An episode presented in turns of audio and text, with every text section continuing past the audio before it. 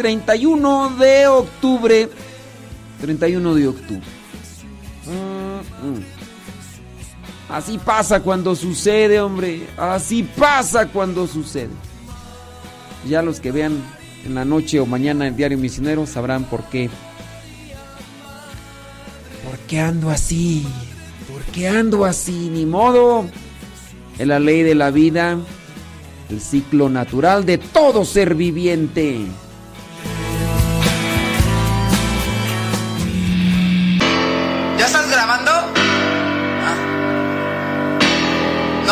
Que pasa es que. Lo que pasa es que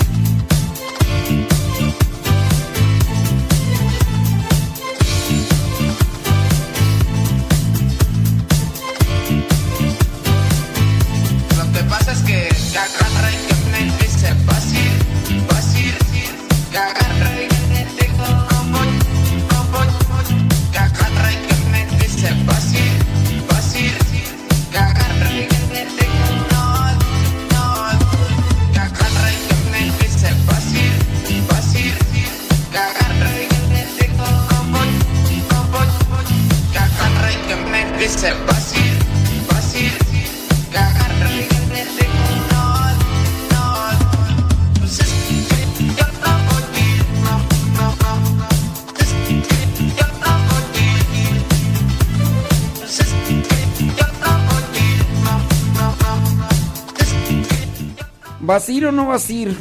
No, pues sí, voy, voy a ir. 31 de octubre, eh, algunos eh, tienden a celebrar cosas, cosas que celebra el mundo. Y para los que caminan en la vida, en la fe, de forma despistada, todavía preguntan, ¿es bueno o malo celebrar estas cosas que el mundo normaliza o que hace como parecer insignificantes? Dígase Halloween, dígase en el caso Día de los Muertos. Sí, no es lo mismo el Día de los Difuntos o el Día de Todos los Santos que Halloween y Día de los Muertos. Pero el mundo, en muchos de los casos, nos hace pensar que si no vivimos o no realizamos ese tipo de, de actividades, estamos fuera de, foco, estamos fuera de, de la normalidad, estamos fuera de,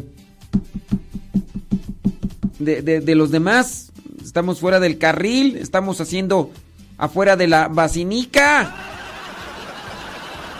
Este, solamente es cuestión de, de, de enfocarse, de acomodarse, de no relativizar. E- ese es el problema, yo pienso, el relativismo. ¿Qué es el relativismo en palabras del rancho? El relativismo es no darle su peso, su valor y su lugar a las cosas. Apúntatelo para que lo pongas allí en el twister. El relativismo, en palabras de rancho, es no darle su peso, no darle su lugar, ni darle su valor a las cosas. Eso es el relativismo. Bajar, bajar de su lugar a las cosas, bajar de su peso a las cosas, decir, ay, no. Oye, pero, no, no, no, no, no. Y también muchas veces el cristiano, ah, cuando muchos de nosotros estamos mal, justificamos las cosas. Incluso hasta en el pecado queremos justificar las cosas. Solamente pregunto. Lo, lo que es el Halloween, lo que es esta cosa de, de vestirse o de darle culto a, a los muertos. ¿Por qué lo queremos relacionar con cuestiones de fe? ¿Por qué preguntas de que si está mal el vestirse o no vestirse? ¿Por qué preguntas si está mal? Porque dentro de ti sabes que hay algo que no está bien. Pero para no sentirte mal, para no sentirte mal, preguntas, padre, ¿estará bien que me vista o no me vista? ¿O estará bien que, que vista a mis hijos? Tus hijos parecen eh, murciélagos. Y luego todavía los quieres eh, disfrazar más ni que estuvieran tan chulos tus hijos. Digo, parecen gremlins, orejones, dientones, narizones y...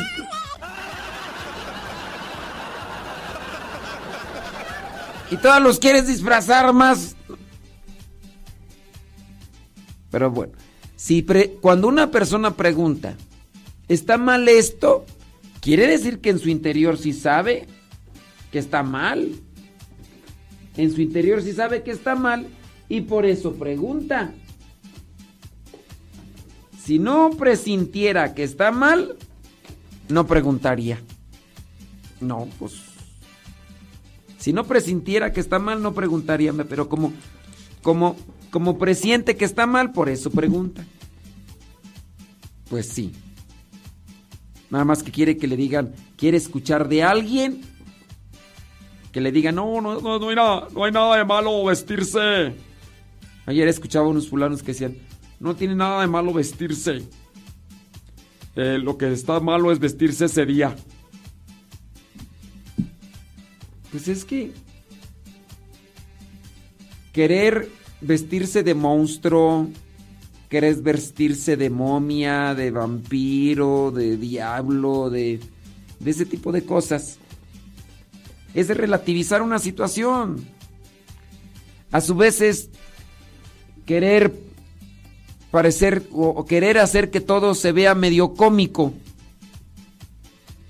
Y pues no, no es cómico. ¿O si es cómico? No, no es cómico. Y por lo tanto, pues... ¿Usted qué piensa? Platíqueme, cuénteme, dígame, mándeme sus mensajitos. Nomás no sean así tan... Ay, ay, pues este...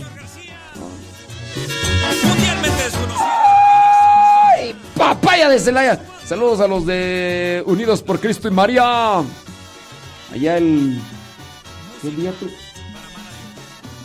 El día 11 y 12, por allá nos vemos en Modesto, California. Señor, si tuvieras un granito de Ahí en noviembre.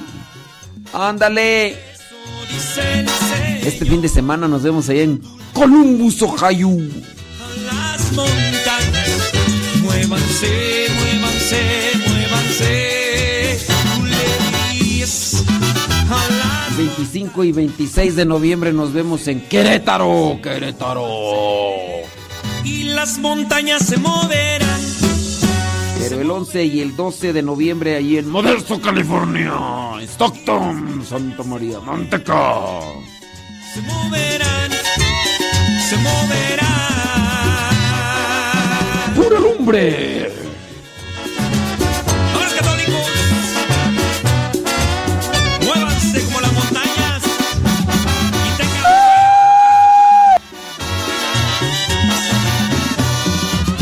Si tuvieras como un granito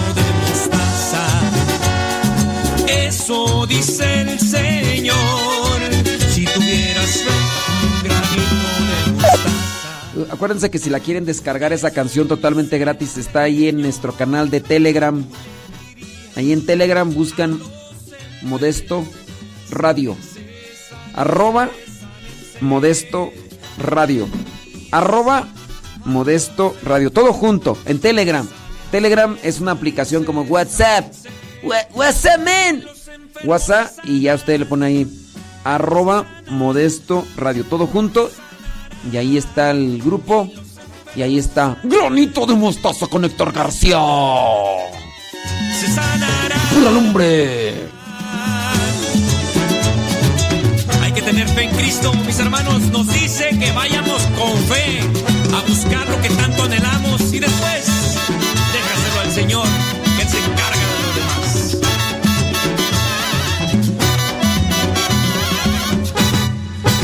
Y los enfermos se sanarán.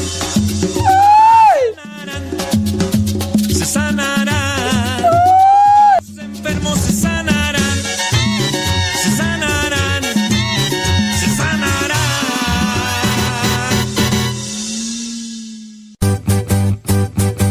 Ya llegó, ya llegó, ya llegó, ya llegó. DJ Chafa. Soy de la cuadra de los buenos, de una estirpe de guerreros, de la gente del Señor. Y lucho por ganarme un día el cielo, máscara cabellera, por ganarme su perdón. Y lucho, lucho, ay como lucho.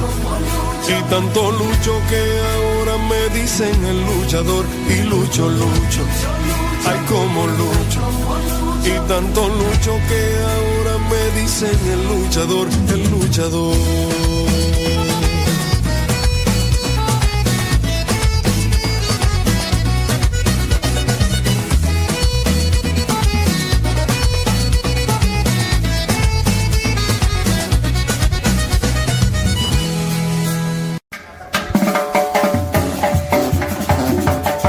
Sobres, sobres, sobres, sobres, sobres, sobres, sobres, sobres, sobres.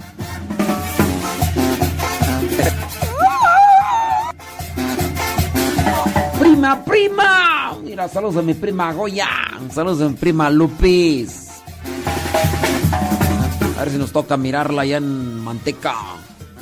Allá en Manteca, California.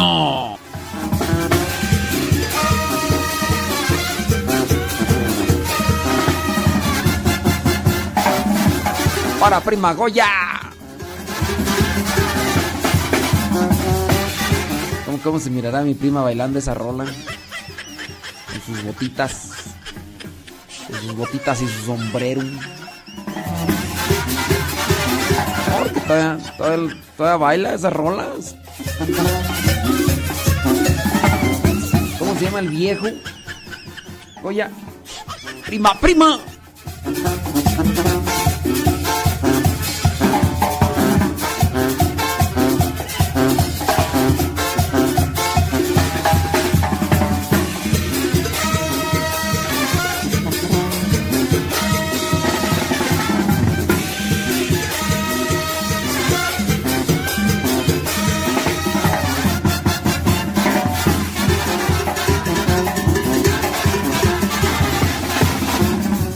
Hablando de. Hablando de Totoro Toro Toro. se pueden conocer esos amores. Hablando del relativismo, ¿qué es lo que sucede en estos tiempos? Vestir a los niños y vestirse las personas de, de Halloween, en el, así de monstruos para el Halloween, o en México ya incluso para el Día de los Muertos, es, es meterse en una actividad que poco a poco puede ir como que minando, debilitando y desenfocando de una realidad que existe so- sobre el mal. Si tú, en su caso, vistes a tus niños o a tus niñas, le estás diciendo como que eh, es cierto broma, fantasía, es algo hasta cómico, eh, no es tan malo, no es tan malo el mal. En la calle te puedes encontrar con momias, con vampiros, con... ¿Con qué más? El, el pasado fin de semana me tocó mirar allá donde andaba, en Nampa, Idaho, pues muchachos y muchachas que andaban vestidos, aun cuando había una temperatura de 2 grados centígrados, 2 grados centígrados, bastantito frío, había algunas muchachas que andaban así hasta medias ahí enseñando enseñando algunas cosas y yo dije, oye, frillazo y pero bueno, cada quien, ¿no? Entonces, ahí andaban ya y le pregunté ahí a, Ramiro, el que nos acompañaba y nos daba una vueltecita ahí por el centro ahí de este lugar. Dice, así se acostumbra, dice, es como un tipo de, de ambiente, entonces ya mirabas personas que se vestían de una cosa y otra y personajes, es como cómico, eh, quizá divertido, pero dentro de lo divertido, dentro de lo cómico, la maldad se va metiendo, se va metiendo, se va metiendo. Y no tanto a que las personas hagan cosas malas de un día para otro. La cosa es que lo malo no lo vemos tan malo y lo consentimos. Lo malo no lo vemos tan malo y lo consentimos. Y a forma de juego, a forma de broma, se va haciendo una cosa y se va haciendo otra cosa. Eso vendría a ser la gravedad de abrazar estas costumbres que el mundo propone, que la gente propone, que el príncipe de las tinieblas propone. Eso vendría a ser lo mal. Ah, yo sé, habrá escuelas católicas, incluso habrá iglesias católicas que promuevan vestirse, pues no tiene nada de malo. O sea, lo malo es donde hacen misas negras, donde hacen sacrificios al maligno. Eso es lo malo. Pero acá nosotros no vamos a hacer eso. Es participar y crear también un ambiente. En muchos de los casos, los hijos obedecen. En otras veces hacen como que obedecen y ya después realizan lo que tanto se les decía que no hicieran. Y ahí es donde decirle, a ver, mira, hijo, si, si ustedes no pueden hacer entender a sus hijos de estas cuestiones, eso solamente revela que no hay mucha influencia de ustedes para con sus hijos, ¿eh? Ay, es que yo no puedo hacer que mis hijos entiendan. Pues entonces eso revela que no hay mucha comunicación, no hay mucho acercamiento, que no tienes mucha conectividad para hacerlos entender. ¿Qué quieren los hijos? Pues a lo mejor los hijos siendo pequeños quieren un poquito de, de entretenimiento, de diversión, de alegría y, y aprovechan de esto. Dicen, ay, mamá, yo quiero que me vista de, de, de chupacabras, mamá. Quiero ir a pedir dulces. A ver, ¿para qué quieres ir a pedir dulces? ¿Quieres dulces? Vamos, yo te compro dulces, ándale. Pero a lo mejor, pues, nunca le compras nada a tus hijos. O la otra cosa es que los tengas bien consentidos. Bien consentidos.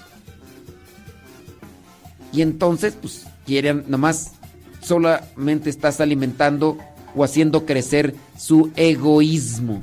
Y quieren más, más, más, más, más, más y más y más y, y más y más. Y pues no está bien, oye. No está bien. Entonces eso es lo que tú tienes que revisar ahí. O lo estás haciendo bien egoístas y por eso ya no puedes dejar de no darles. O no tienes una influencia sobre tus hijos. Cuando ya no se tiene influencia en los hijos, ahí, sí ya las cosas se van a desordenar. Las cosas se van a desacomodar. Los, los papás a veces dan mucho a los hijos, pero no les dan lo que necesitan realmente, que, que pues es atención, cariño, amor y y es una cosa un, tanto complicada porque cada ser humano es muy diferente. Es que a lo mejor sí te tocó atender a uno de tus hijos así y a otro más. Yo lo analizo desde una perspectiva mm, meramente pastoral, porque pues a mí me toca atender aquí a gente y analizar aquí y analizar allá, y eso es lo que yo veo. Eso es lo que yo veo. Hay veces que las personas pues, están preguntando de que este, que el otro, que aquí, que allá. Traten de tener ideas claras con relación. E- Es, es algo que, que ayude, que, que sirva. Las costumbres del Halloween, no. Ellos, los niños quieren entretenerse. Se apegan a eso para entretenerse porque tu papá, tu mamá, a lo mejor no les das realmente el tiempo ni les das la oportunidad de, de entretenerse y por eso buscan. Ay, yo quiero esto. Mamá, dame chance de esto. Porque pues están necesitados también de juego, de entretenimiento. Son niños. Los niños así son. También los... mira, chécale hasta los animalitos quieren entretenimiento. Ahorita ahí en la casa adoptaron una peluchina que encontraron ahí en la calle toda sucia, toda. La peluchina está chiquilla, anda queriendo jugar para allá y para acá.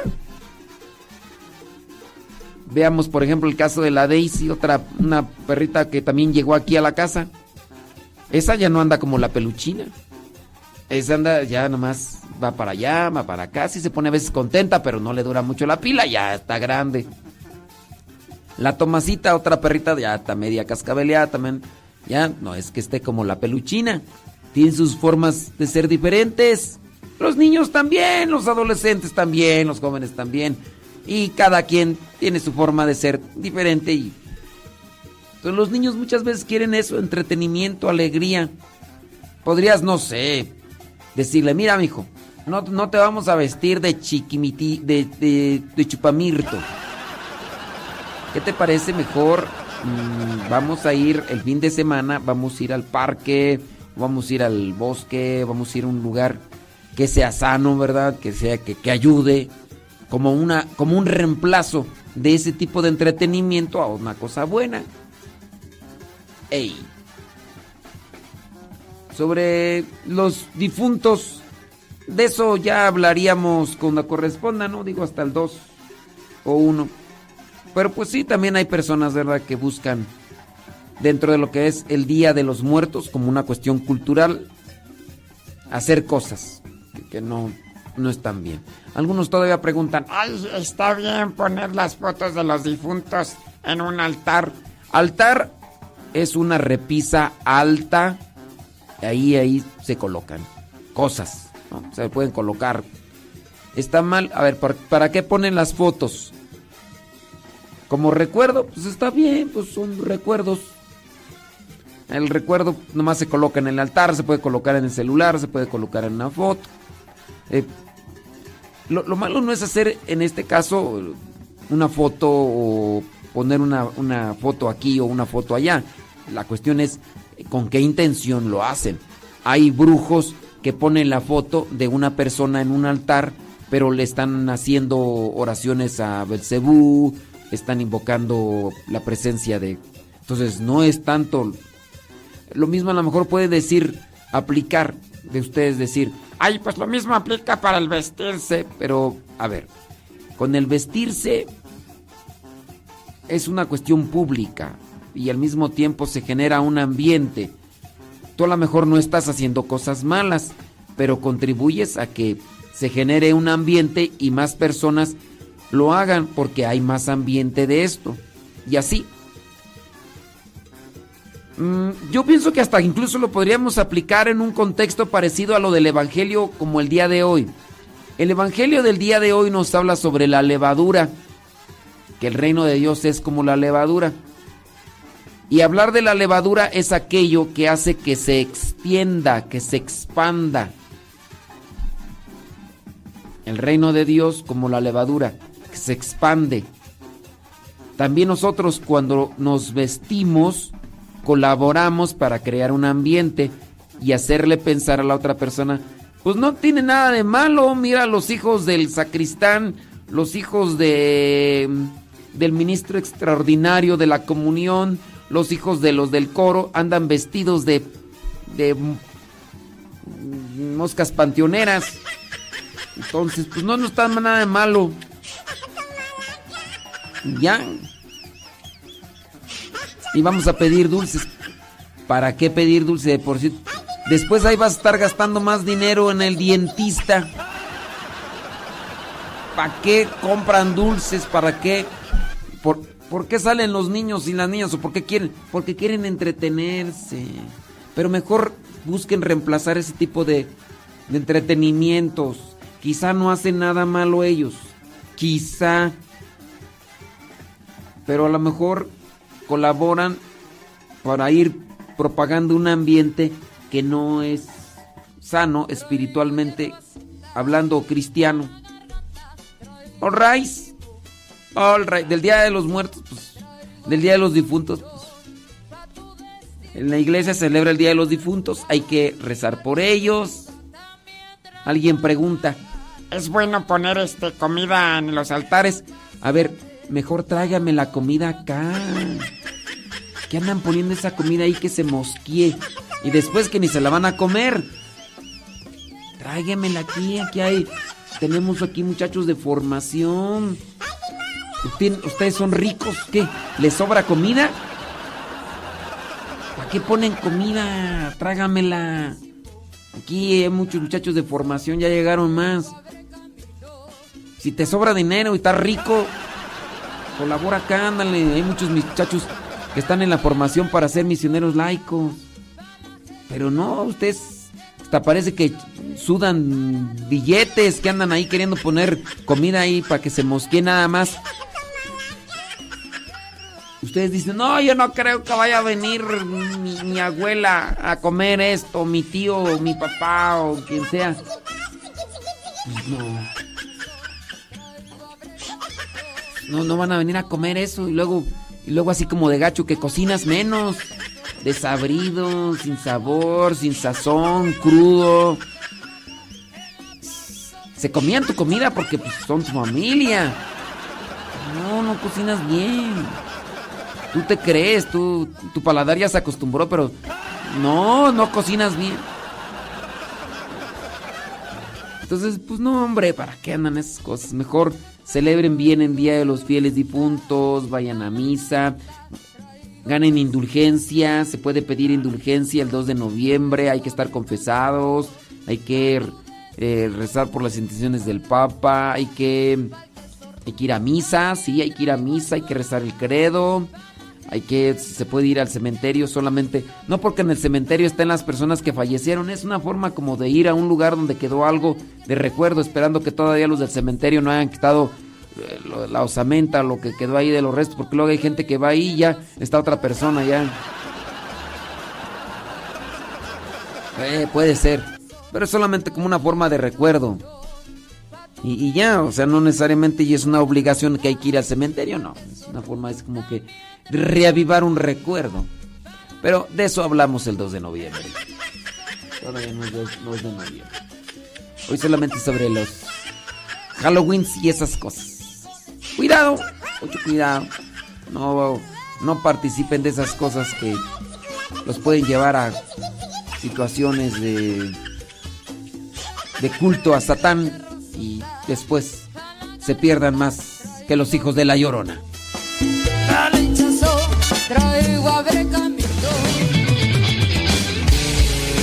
Yo no vivo el Halloween porque soy cristiano de apellido católico.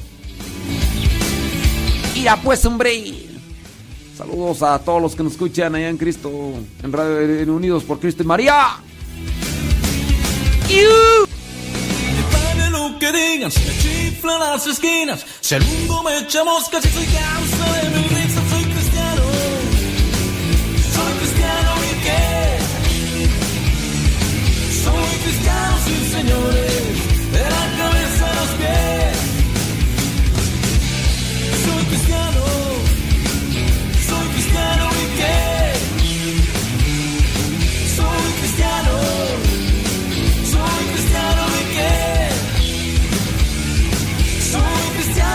Cristiano, sí señores,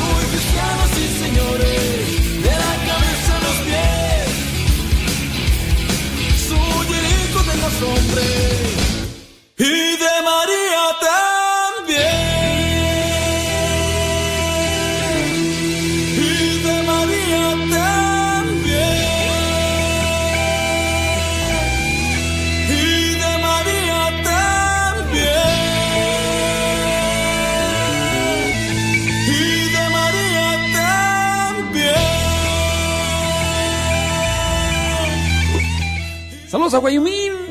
¿Qué pasiones, Guayumín? Hoy es día martes. Ni te cases, ni te embarques, ni de tu casa te apartes. 31 de octubre del 2023. Así es, hombre. Cuestiones de los Halloweens. Por aquí, por allá. Yo invito más al cuestionamiento sobre este tipo de costumbres meramente seculares. Veo yo por ahí en algunos portales católicos que, que son, que esto del Halloween, que, que cuestiones del diablo y todo lo demás. creo que sin querer satanizar todas las cosas, y no es que esté desmintiendo lo que se anuncia, pero solamente tener claro que no es algo que ayude cristianamente o espiritualmente y ni siquiera tampoco familiarmente. A veces hacer uso de estas cosas o, o querer realizar esas cosas es a veces como que el- situaciones para llenar espacios, llenar momentos de, de la vida y por eso es que se, se realizan así. Nosotros tenemos también tener que cuidado, debemos de tener mucho cuidado sobre cómo estamos conviviendo, cómo estamos relacionándonos, cómo estamos compartiendo la misma vida. Y si sé que hay algo que no es correcto, pues no lo voy a hacer. No porque todos lo hagan o porque muchos lo hagan, yo lo voy a hacer. Hablando de lo que es el Día de los Muertos como una forma anexa, yo puedo decir, conozco las tradiciones prehispánicas, conozco lo que hacían, lo que pensaban y por qué lo hacían, y yo no creo en eso. Yo no profeso eso, ¿por qué lo tengo que hacer? Ah, es que todos lo hacen así, si no lo haces así te vas a ver mal. Pues no, ese es, ese es nada más ser una borregada. Y así también los que hacen las cosas solamente porque los demás lo hacen. Si están malas cosas y las hacemos, peor la borregada. Si de por sí pode- podemos ser borregos, borregos en el sentido de, de hacer las cosas por hacerlas. Todos, los, todos lo hacen. Esto está incluso dentro de la misma fe, se podría aplicar ese adjetivo de ser borregos. Hacemos esto, ¿por qué? Porque todos lo hacen. Decíamos ayer de, de una persona ¿no? que preguntaba que sobre las tradiciones. Ayer una persona preguntaba, dice, bueno, y esto sobre hablando sobre la inculturación, lo que vendría a ser las tradiciones, eh,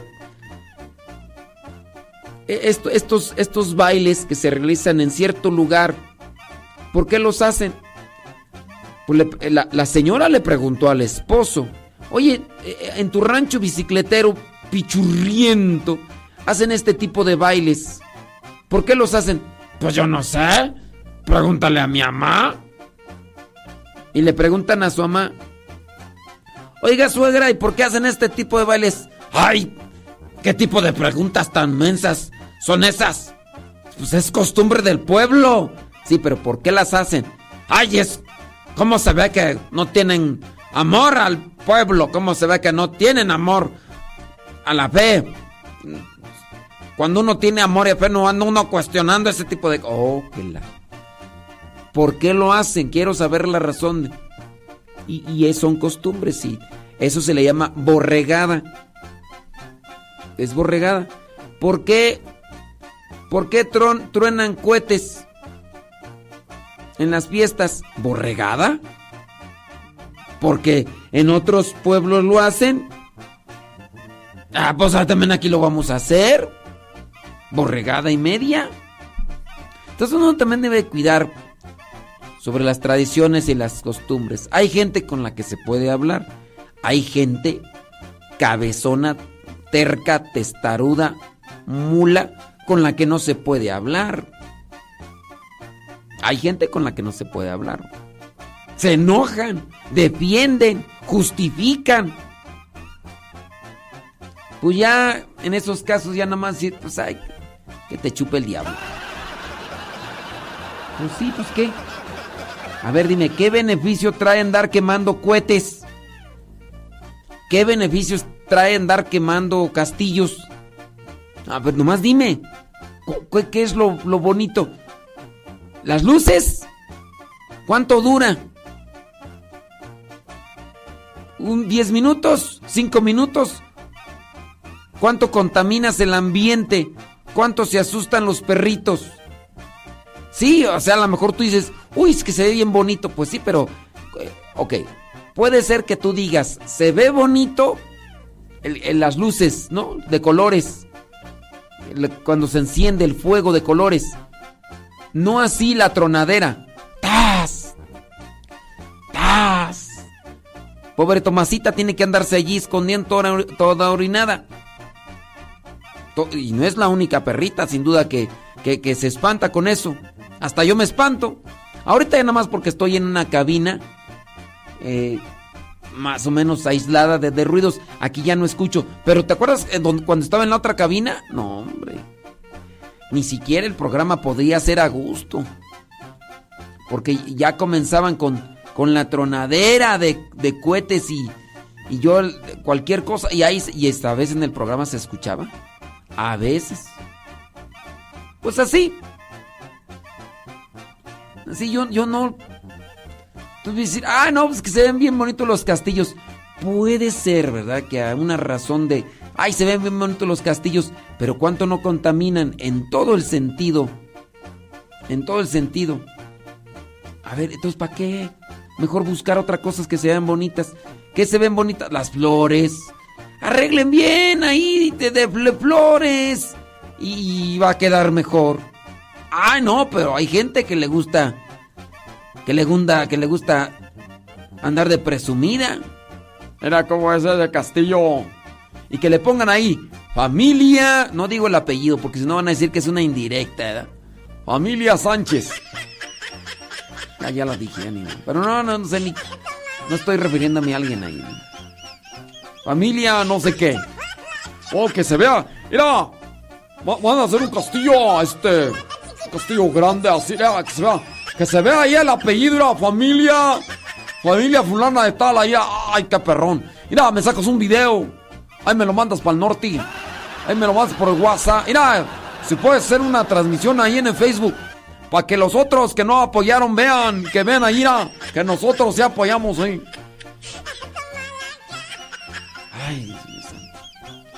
Pues, pues sí. Así pasa cuando sucede. ¿O no? Bueno, yo digo nomás, ¿no? No hay que, no no hay que, y hay que despertarse, no hay que andar en la borregada.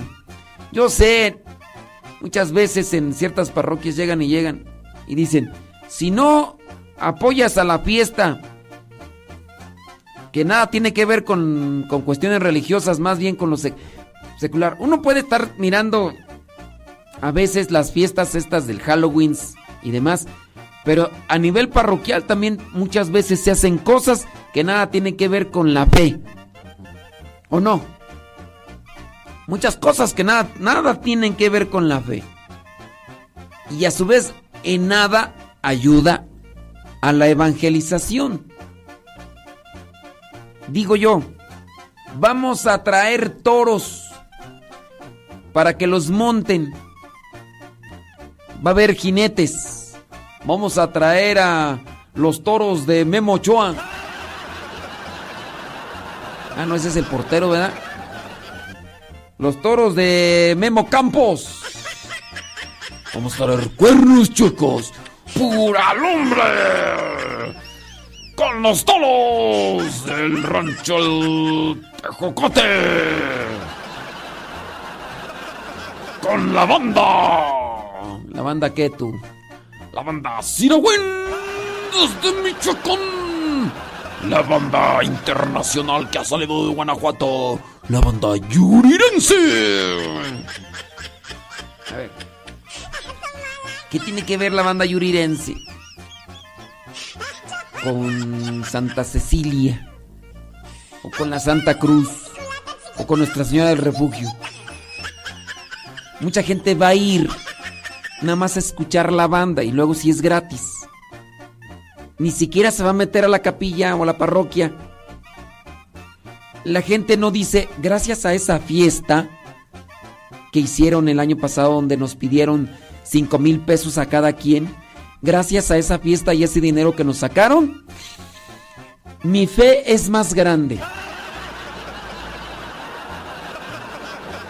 Uy, gracias a, a ese dinero que, que me quitaron, ay, desde ese día amo más a Dios. Pura música perrona. La banda que ha venido a ser la madre de todas las bandas. Manda el recodo de Don Cruz Lizárraga. Aunque ya nada tiene que ver con lo que hacía el Don Cruz Lizárraga, pero Porque ahora anda Poncho Lizárraga.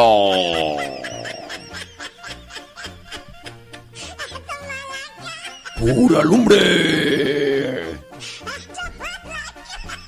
pues sí.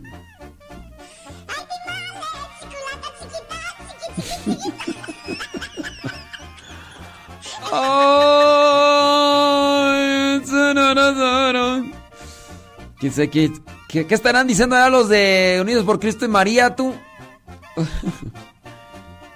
Sí, allá los de Unidos por Cristo y María organizan retiros y, y demás. Ey. Sí, sí, sí. Pues ya aquí empezamos a ser un descobijadero, ¿no? Pues, pero sí, hombre, hay que cuidar. Y si vamos a hacer algo con relación a costumbres de los demás, que sea algo que nutra, que sirva. Sí, que, que ayude en lo espiritual, que seamos mejores personas. Porque, pues sí, ya, esta fiesta, en este lugar, yo no, yo no puedo decir y no creo, no creo que alguno de ustedes diga, gracias a esas fiestas patronales, gracias a esas fiestas patronales mi fe es más grande. ¿Alguno de ustedes podría decir eso? Que me pudiera mandar así el testimonio y decir, ¿alguna de ustedes, señora? Ay, fíjate que mi viejo, mi viejo es- se acercó más a Dios desde que trajeron a Lupillo Rivera aquí en, en la fiesta. Ay, no, mi, viejo fue y miró a Lupillo Rivera ahí cantando esa canción que dice, son tus perjúmenes, mujer, los que me suliben. Ay, no, dijo, vieja, yo escuché esa canción de Lupillo Rivera allí en el atrio de la parroquia. Y, y habías de ver cómo creció el amor y, y mi fe por Dios. Padre, desde ese día se confiesa porque miró a Lupillo Rivera cómo se empinaba la botella de bucanas y dijo mi viejo, ya no quiero ser como ese, ya no quiero. Y se fue inmediatamente a confesar. Sí. El padre andaba bailando con ahí con la secretaria y dijo, espérame porque voy a ir a confesar a alguien. Y, ya de- desde entonces, Padre bendito sea Dios, mire, qué bueno que hacen este tipo de fiestas patronales donde quemaron no sé cuántos castillos, cuántas enchorizadas, no. Sí se dicen chorizadas, ¿no? Son las 12, 12 cohetes. Ay, no, padre, viera que... Ay, no, Dios mío santo. Nos dieron una enchorizada, pero bien.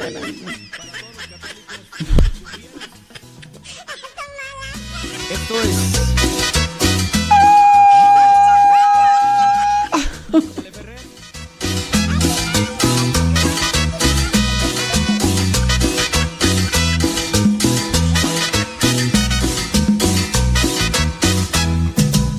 Él es mi piloto y es mi salvador.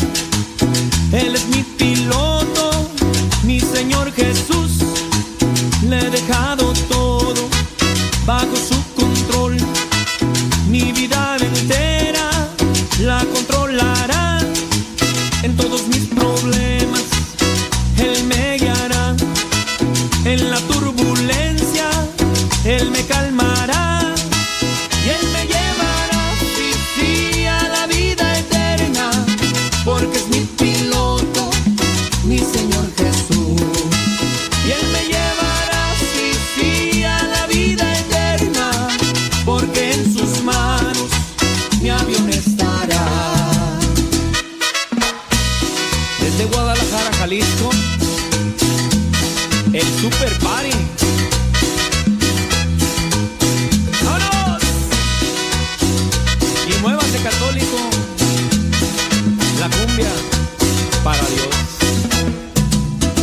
Dejado todo bajo su control. Mi vida entera la controlará en todos mis problemas. Guayumindos. ¿Qué dicen allá los de Unidos por Cristo y María? Que te manden sus mensajes. Diles que marquen y que. Que te digan allá, Ramón. Quién sabe quién estará en controles allá en Unidos por Cristo y María. Sí, diles que manden sus mensajes, sus comentarios. A lo mejor no están de acuerdo conmigo, pero. Me vale. ¡Pura lumbre! ¡Traemos todos! ¡Cuernos chicos! Sí, sí, a la vida Contrataciones, ya saben, búsquenme ahí en mi página de Facebook. Soy animador de Jaripeos.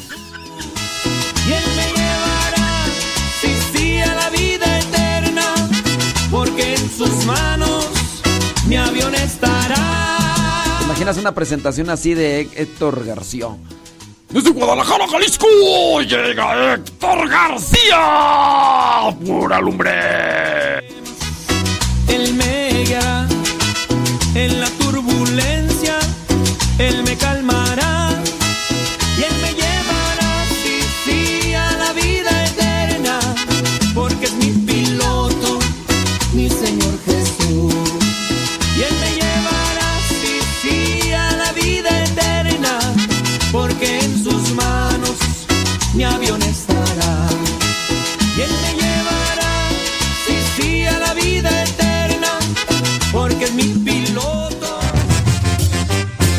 ¡Eso! Llegan las fiestas patronales de Unidos por Cristo y Mario.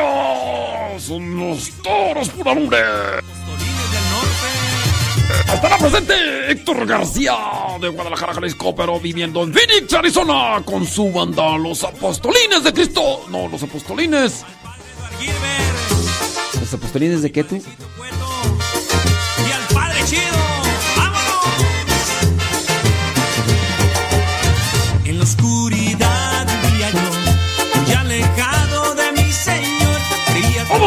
Ahí nos despedimos de Unidos por Cristo y María antes de que nos corten, porque luego nos cortan y ni chance nos dan de despedirnos. Ándale pues, ahí nos vemos.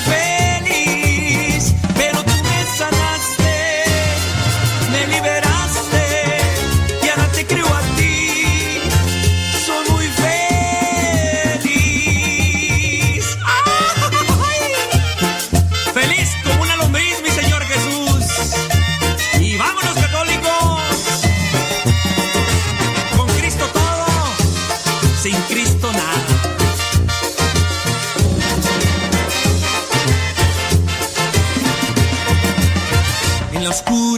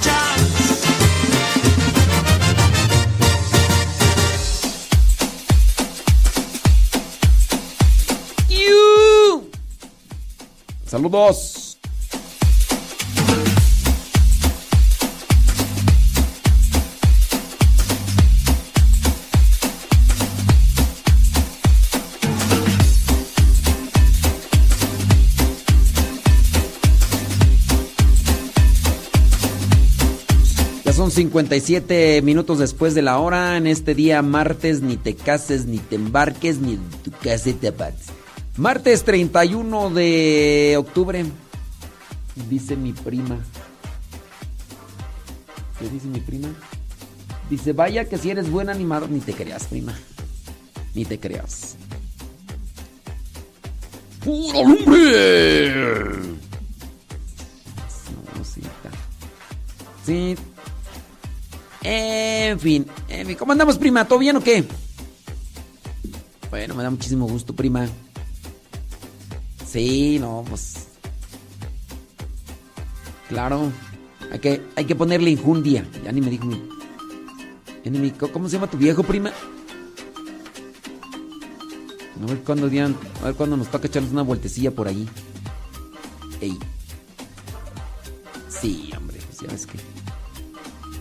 Andamos de, de- del tingo al tango. Andamos del tingo al tango, a ver qué día.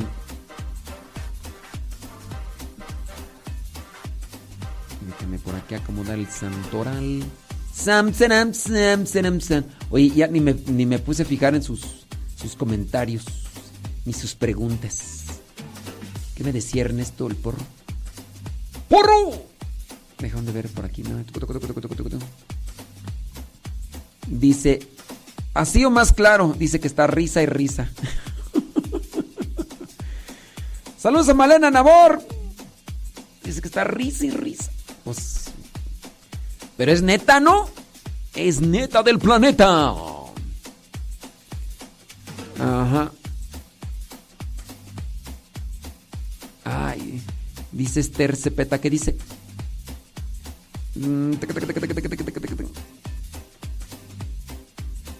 ¿Qué dice Esther Cepeta por acá?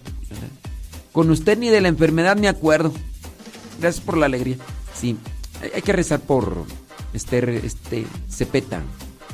Esther Cepeta, este, pues está en- dentro de esta lucha, ¿verdad? Eh, en su organismo se metió esa cosa del.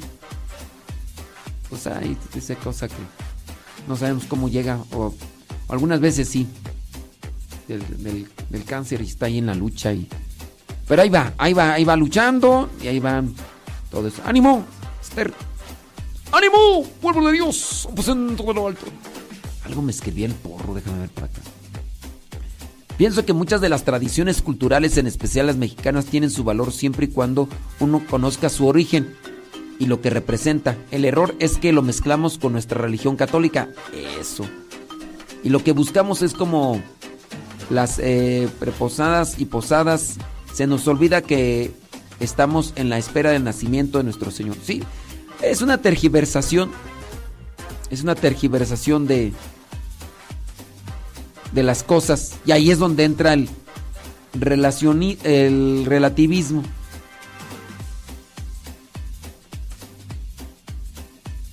Dice que tú, Cristina Rodríguez, que su cumpleaños dice. ¿Cuántos cumple? 47, no, ya. Vamos a. Que le póngame una canción que hoy es su cumpleaños. Sí, Cristina Rodríguez. Pues vamos a ponerte las mañanitas. No voy a hacer que sea el último.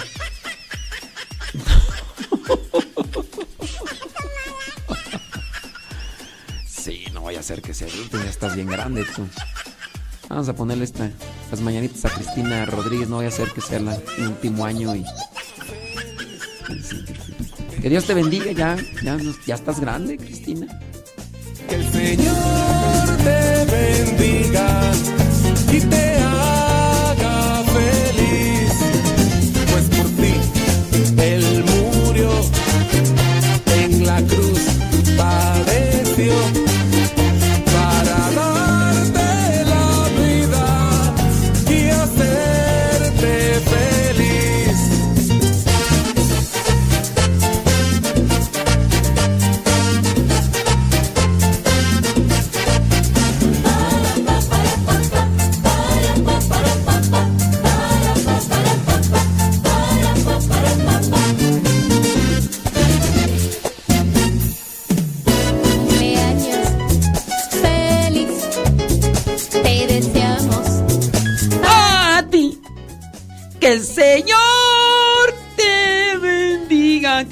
Rodríguez, y te fel- Mira, ya Cristina, ya ahorita no hay que pedir años. Hay que pedir calidad de años. ¿Ok? ¿Para qué andar pidiendo? ¡Ay! Que, que me conceda muchos años. ¡Ay! ¿Para qué? Todos, todos amargados, todos frustrados. No, no, no, no. No, no, no, no, no, no, no, no. Mejor los que sean, pero bien vividos. Alegres, felices y contentos. ¿Para qué quieren vivir tantos años así? Con esa jeta. Con esa rechinadera de dientes. Quejese y quejese. No, no, no. Ya, los que sean, pero bien vividos, bien alegres, bien contentos. Sea lo que sea. Eh. Ándele, pues, Que Dios te bendiga, Cristiana Reyes. Y que llene tu corazón de mucha paz. Y que. Y que seas feliz como una lombriz.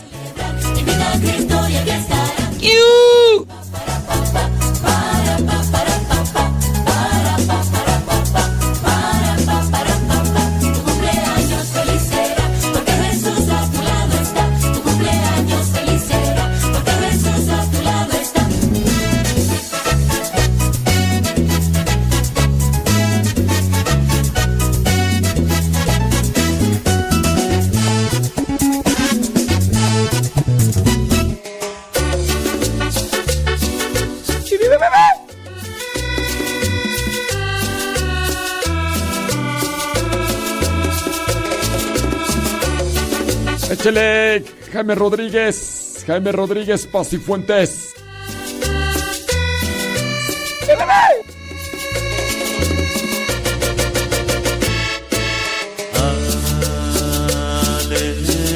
Aleluya, aleluya. Zambor, zambor, zambor, zambor.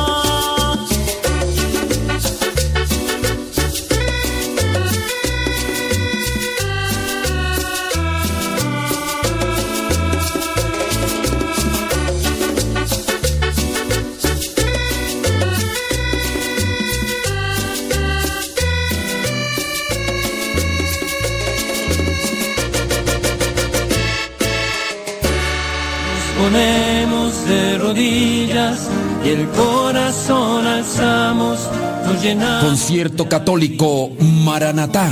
Estará presente el Ministerio GESED desde Monterrey, Nuevo León. Enséñame a cantar la oda del cantar de los El grupo católico con más de 70 producciones musicales, llegando a millones de corazones con sus cantos a nivel internacional. Estarán presentes por primera vez en el Centro Nacional de Reconciliación, ubicado en San Vicente Chicoloapan, Estado de México.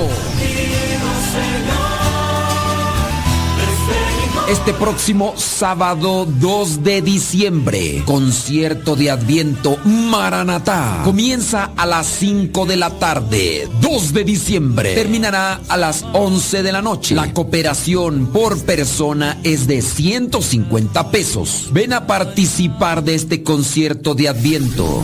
Jesús, niño mío,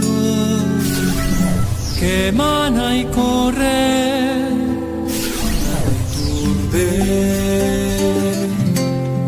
Santa Faz es mi patria,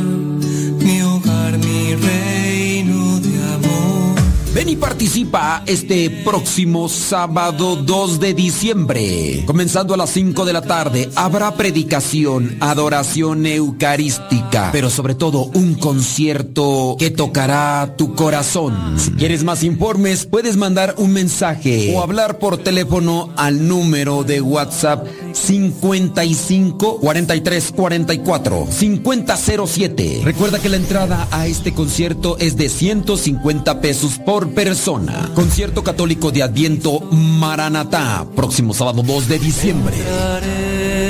A su presencia.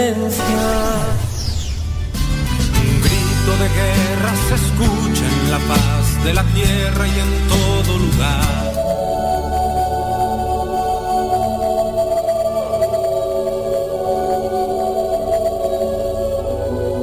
Hoy 31 de octubre, la iglesia celebra a San Alonso Rodríguez.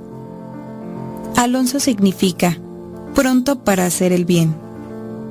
San Alonso nació el 25 de julio de 1533 en Segovia, España, hijo de un comerciante acaudalado.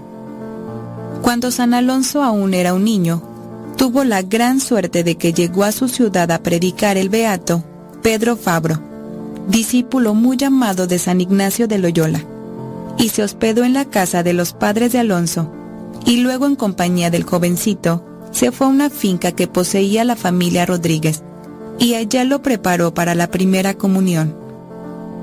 Esta amistad con un gran apóstol le fue de enorme provecho para su santificación. Alonso fue después a estudiar en un colegio de los padres jesuitas, pero al morir su padre, tuvo que volverse a casa para administrar los negocios. Sin embargo, el destino que Dios le tenía preparado no era el de negociante, y como no poseía las suficientes cualidades para ese oficio, sus negocios fueron decayendo poco a poco. Era como una llamada que Dios le hacía para que se dedicara a otra labor donde sí iba a conseguir la santidad. Alonso se casó con una mujer muy buena y piadosa y tuvieron un hijo, pero luego cuando iba a nacer el segundo niño, la esposa murió, dejándolo viudo y con un hijo muy pequeño. Enseguida murió también su madre y los negocios empezaron a quebrar. Esta serie de infortunios hizo pensar a Alonso si no sería que Dios quería de él otro modo de vivir. Hasta entonces había sido un honrado comerciante, pero le faltaba todavía ser un creyente fervoroso y heroico. Vendió entonces los pocos bienes que le quedaban y se fue con su hijo a vivir junto a sus dos hermanas, que eran extraordinariamente piadosas, las cuales le enseñaron el arte de rezar bien y de hacer meditación y oración mental. Las enseñanzas de estas dos sencillas mujeres le fueron de inmensa importancia para su vida. Alonso meditaba dos horas diarias por la mañana y por la tarde rezaba el rosario pensando en los misterios. Pronto empezó a descubrir la imperfección de su vida pasada, viéndola a la luz de las enseñanzas de Jesucristo. En un momento de meditación, alcanzó a contemplar un poco los goces que nos esperan en el cielo, y en esos días hizo una confesión general de toda su vida, y empezó una existencia totalmente dedicada a la oración, a la mortificación, a la meditación y a obras de caridad en favor de los pobres. Luego murió su único hijo. Alonso sintió una agonía de muerte, pero enseguida nuestro Señor le iluminó con la lectura de una página del libro de la sabiduría en la Sagrada Biblia, capítulo 4, que a muchos jóvenes se los lleva Dios a la otra vida para evitarles terribles peligros que les podían llegar en esta vida contra su santidad y su salvación. Con esto Alonso se consoló inmensamente, porque comprendía que su hijo tan amado, al morir tan joven, se había librado de muchos peligros de ofender a Dios, y esa muerte tan dolorosa lo movió a renunciar a todo e irse de religioso. Alonso pidió a los padres jesuitas que lo aceptaran en su comunidad, pero nadie quería recibirlo porque tenía ya casi 40 años. No había hecho estudios y además era viudo. No se acostumbraba a recibir gente de esa clase, pero de pronto el superior, sin saber por qué, cambió de parecer y lo aceptó como hermano lego. Esa iba a ser la profesión que lo iba a llevar a la santidad. Los superiores lo enviaron a la isla de Moyarca como portero del Colegio de los Jesuitas de Montesión. Allí en ese cargo se ganaría la gloria del cielo atendiendo durante 45 años con la más exquisita bondad a toda clase de huéspedes y transeúntes. Ser portero en un gran colegio no era tarea fácil, y menos lo era en aquellos tiempos en los que no había ni teléfono, ni internet, ni otros medios de fácil comunicación de que disponemos hoy en día. Y los que lo conocieron y trataron dejaron constancia de que jamás alguien recibió del hermano Alonso un tratamiento hosco o maleducado o frío, sino que por el contrario, todos se sentían tratados como si fueran grandes personajes. Allí llegaban muchos alumnos, padres de familia, proveedores del colegio, religiosos viajeros que venían a pedir hospedaje por unos días, visitantes, médicos, obispos, militares, empleados del gobierno, vendedores ambulantes y multitud de pordioseros, y cada cual se sentía tratado por el hermano Alonso con una amabilidad que no estaban acostumbrados a recibir en otras partes. El lema para su trato con los demás es que Alonso Rodríguez se propuso ver a Jesús en cada visitante que llegaba y tratar muy bien a Jesús que llegaba disfrazado de prójimo. De entre tantísimos amigos que Alonso trató en su oficio de portero en los 45 años en Montesión, el más santo e importante de todos fue San Pedro Claver. Este gran apóstol vivió tres años con Alonso en aquella casa. Pedro Claver bautizó a más de 300.000 negros en Cartagena y nunca pudo olvidar los buenos consejos que le dio su fiel amigo, Alonso. En Mallorca, San Pablo decía que para que no se llenara de orgullo, Dios le permitió ataques terribles en su carne. Y así le sucedió también al buen Alonso. De vez en cuando le llegaban sequedades tan espantosas en la oración que para él, rezar era un verdadero tormento. Todo lo que fuera piedad le producía repulsa. Pero así, y con esas sequedades, seguía rezando. Rezaba todo el día, viajando de un sitio a otro de la casa, llevando razones y mensajes, o atendiendo en su portería a todo el que llegaba. Alonso rezaba siempre, e inmediatamente sintió que las tentaciones desaparecerían. Desde entonces se convenció de que la Santísima Virgen tiene gran poder para alejar a los espíritus impuros y se dedicó a encomendarse a ella con mayor fervor. Le rezaba varios rosarios cada día y en honor de la Madre de Dios rezaba nueve salmos diarios. Y la Virgen María fue su gran protectora y defensora hasta la hora de su muerte y se le apareció varias veces, llenándolo de increíble felicidad. En sus dolorosas enfermedades se sentía asistido por Jesús y María, y decía que había días en los que los sentía tan presentes junto a él como si hubieran vivido en Nazaret, cuando ellos los dos estaban viviendo allá. Esto le producía intensas alegrías espirituales. Con autorización de sus superiores, fue escribiendo todo lo que le recordaba de sus experiencias espirituales.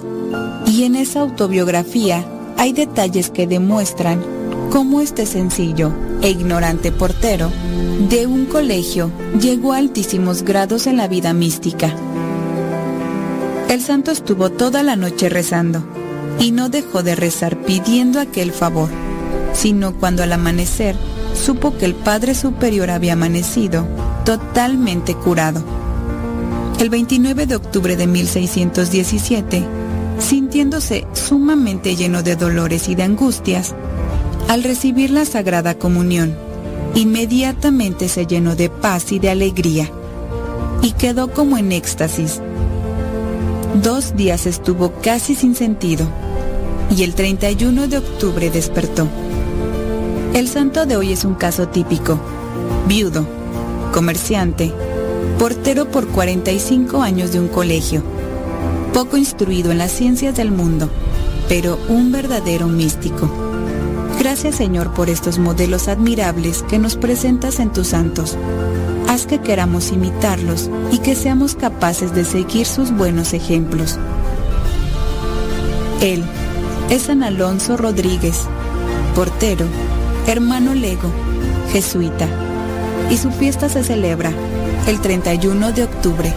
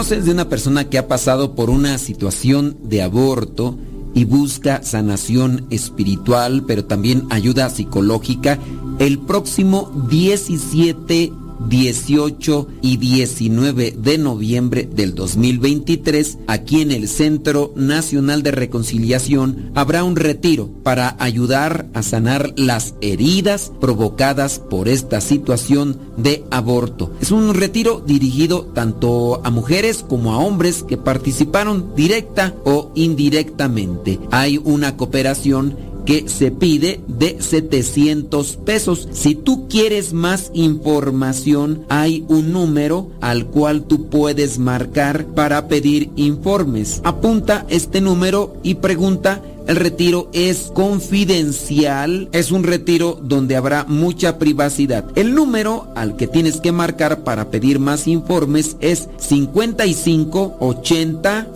08 03 41. 55 80 08 03 41. Comienza el viernes 17 de noviembre a las 3 de la tarde y termina el día domingo a las 5 de la tarde. Son tres días un retiro para hombres y mujeres que quieran sanar las heridas provocadas por el aborto. No importa cuánto tiempo haya pasado, puede ser que todavía se tengan muchas heridas que sanar y en este retiro se les podrá ayudar.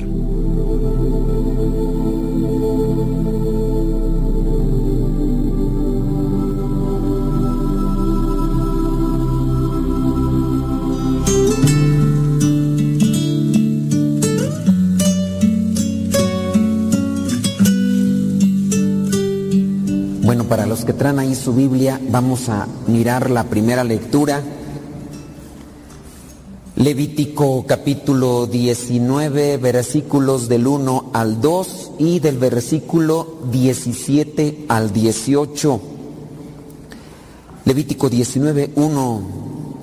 El Señor se dirigió a Moisés y le dijo, dile a la comunidad israelita lo siguiente, sean ustedes santos, pues yo el Señor, su Dios, soy santo. La santidad. Dios quiere que seamos santos. Tenemos que trabajar en analizar qué es un santo, porque a veces ni siquiera hemos profundizado en el concepto de santidad. Y pensamos que santidad pues solamente la tienen algunas personas eh, en la historia de la iglesia. Y a lo mejor hasta hacemos comparaciones quizá de los santos más conocidos, lamentablemente, de la antigüedad, que ni siquiera tenemos una observación más precisa, más objetiva. Conocemos lo que nos han dicho nuestros mayores, conocemos lo que hemos visto quizá en películas. Y yo solamente como recomendación les digo, aunque vean una película de vida de santos, no le crean a la película totalmente, porque luego hay gente que se basa en la película, así como San Antonio de Padua, que estaba bien guapo. ¿Dónde viste que estaba bien guapo? En la película, en la película. No, así como estaba San Antonio de Padua. Y, Y, y de repente hacemos ese tipo de comparaciones a lo que dice una película. Y vamos a decirlo sin, sin que se escandalicen. Tampoco estoy diciendo, no le crean a una película de vida de santos absolutamente nada porque es una mentira. No, eso también sería una exageración. Pero hay que tener en cuenta que una película tiene un contexto eh, de comunicación, de, también de entretenimiento, de captar la atención. El director tiene que buscar la manera de captar la atención de la gente para que se quede viendo la película. Porque esa es una intención de la película, atraer la atención. Entonces habrá cosas que las van a acomodar en cierto modo para que eh, uno se mantenga atento. Pero no estoy diciendo la vida del santo es una mentira. No, las películas le ponen ahí exageración, una exageración, así como también hay unas vidas de santos antiguas que se basaron más en lo que comenta la gente que en lo que sucedió en la realidad. Y no estoy demeritando la vida del santo, solamente que hay que ser más precisos, hay que ser también más analíticos, porque puede ser que nosotros, basándonos en una película o basándonos en lo que nos han dicho, pensemos que el santo solamente es el que levita. Y si no saben qué es levitar, eh, hay algunos santos que se dice tenían un regalo de Dios, un don, que cuando hacían oración se elevaban, ¿no? Y que flotaban así en el aire. Y eso es lo que se dice de algunos. Pero veamos que en la actualidad y en la realidad los santos contemporáneos, los santos que tenemos ya más cercanos, pues no se dice de ellos que, que levitaran. Veamos, no sé, Madre Teresa de Calcuta, una monja que se entregó al servicio de los pobres. No se dice, ni dicen sus cercanas, la madre se levantaba como un metro de altura. O no dicen de San Juan Pablo II, él se levantaba un metro tampoco. Ni tampoco se dice de ellos del don de bilocación. Y no estoy diciendo con eso que, ah, es que aquellos santos, como se dice de San Martín de Porres que tenía don de bilocación, que se dice del Padre Pío que tenía don de bilocación, eh, eh, no quiero decir que en ellos no haya sucedido. Puede suceder, Dios. Dios hizo que Pedro caminara sobre el agua. ¿Cómo no se hundió? Y luego Dios puede hacer eso en, en alguno de nosotros. Pero a veces uno ve ese tipo de cosas y uno piensa pues que solamente santo es el que hace ese tipo de cosas sobrenaturales. Pero hay que, hay que definir más nosotros qué es para ti el término santidad. ¿Qué es para ti un santo? Y para eso hay que analizar un poquito, hay que reflexionar un poquito. Y nos hace falta tomar cursos de Biblia, eh, profundizar un poco más en las cosas de Dios. Eh, levante la mano de ustedes. ¿Quién aspira a ser santo? No les dé vergüenza. Si no aspiran a ser santo, o, si no se bañaron, no echaron desodorante y no quieren levantar la mano, no la levanten. ¿no? Yo nomás quiero sí. Levante la mano. ¿Quién de ustedes aspira a ser santo? Bueno, bien poquitos. Los demás, este, sálganse. No, miren, es que a lo mejor igual pues uno dice, "Ay, ah", o sea, porque uno lo ve muy lejano, pero no, miren, se lo voy a explicar de una forma esperando no caer en la herejía. Aquí en la palabra de Dios, estas palabras vienen para nosotros. Dile a la comunidad, sean santos, pues yo el Señor, Dios, soy santo. Cuando ustedes vienen a misa, también vienen porque ustedes quieren encontrarse con Dios. Ustedes quieran o no, hicieron un sacrificio. Un sacrificio de levantarse, de arreglarse. Levanten la mano, ¿quién de ustedes no se quería levantar? Hoy no quería venir a misa. Ya dijeron, ya los, las que levantaron. Y hay unos que ni, que ni ganas, no tenían ganas de venir, menos van a tener ganas de levantar la mano, ¿verdad?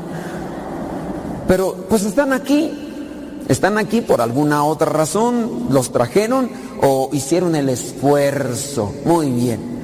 Hay veces que no tenemos ganas de hacer oración y hacemos oración. Miren que ser santo no es tan complicado. Lamentablemente, pues es algo que nosotros a veces no miramos. Cuando uno es niño, ya cuando uno es más grande, ya cuando uno está incluso ya medio betarrillo, ya uno no aspira a ser alguien. Cuando uno está niño, a veces uno quiere ser que bombero, que policía, que abogado, que doctor.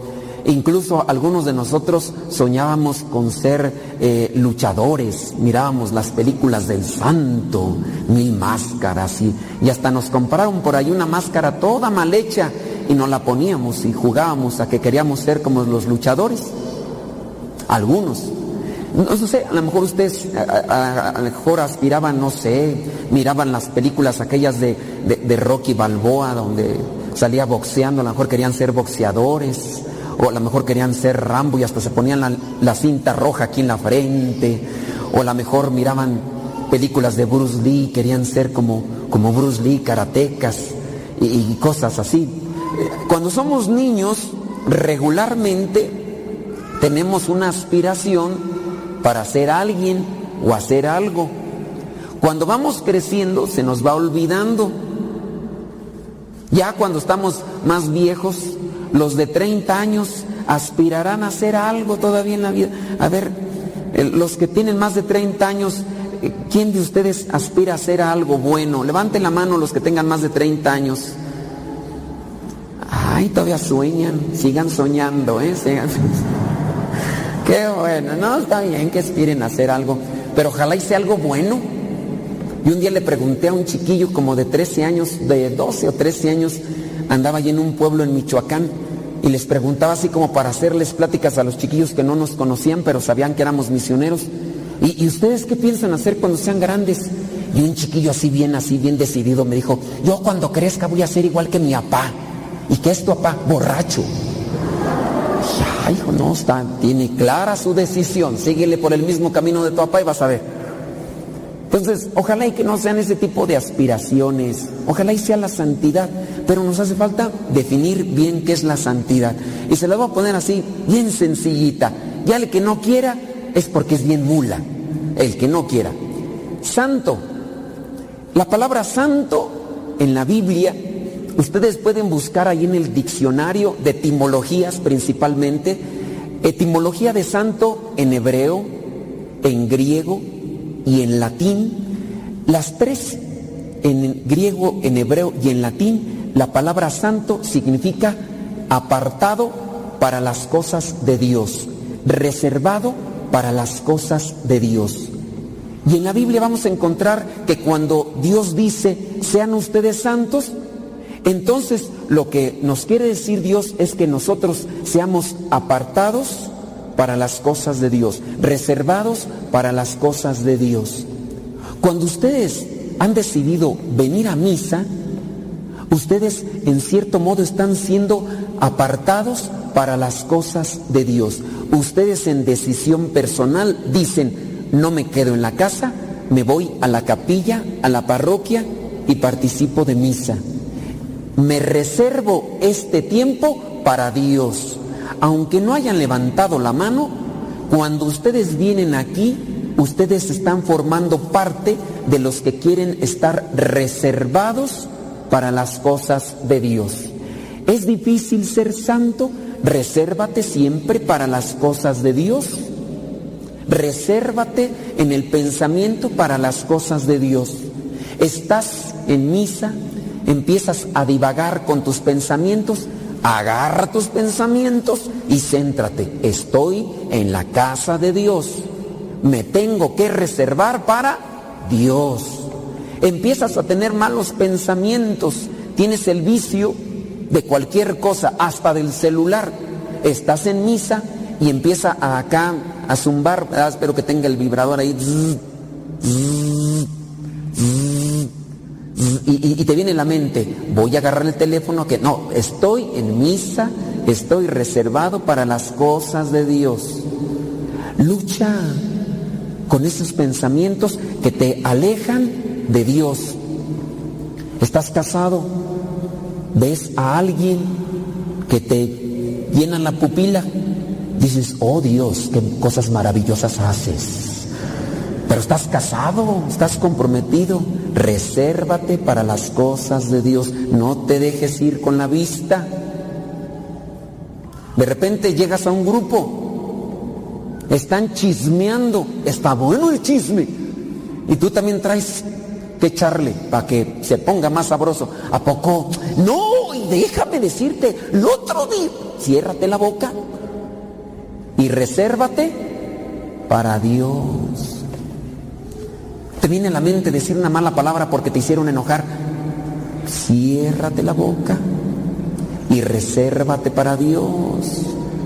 Decir y hacer cosas malas es irnos con el mal.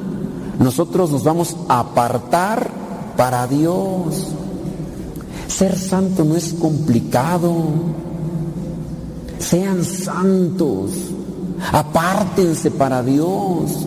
Trabajen para Dios. Ese rato antes de comenzar a misa aquí me encontré a una familia haciendo una limpieza porque el polvo aquí está tremendo.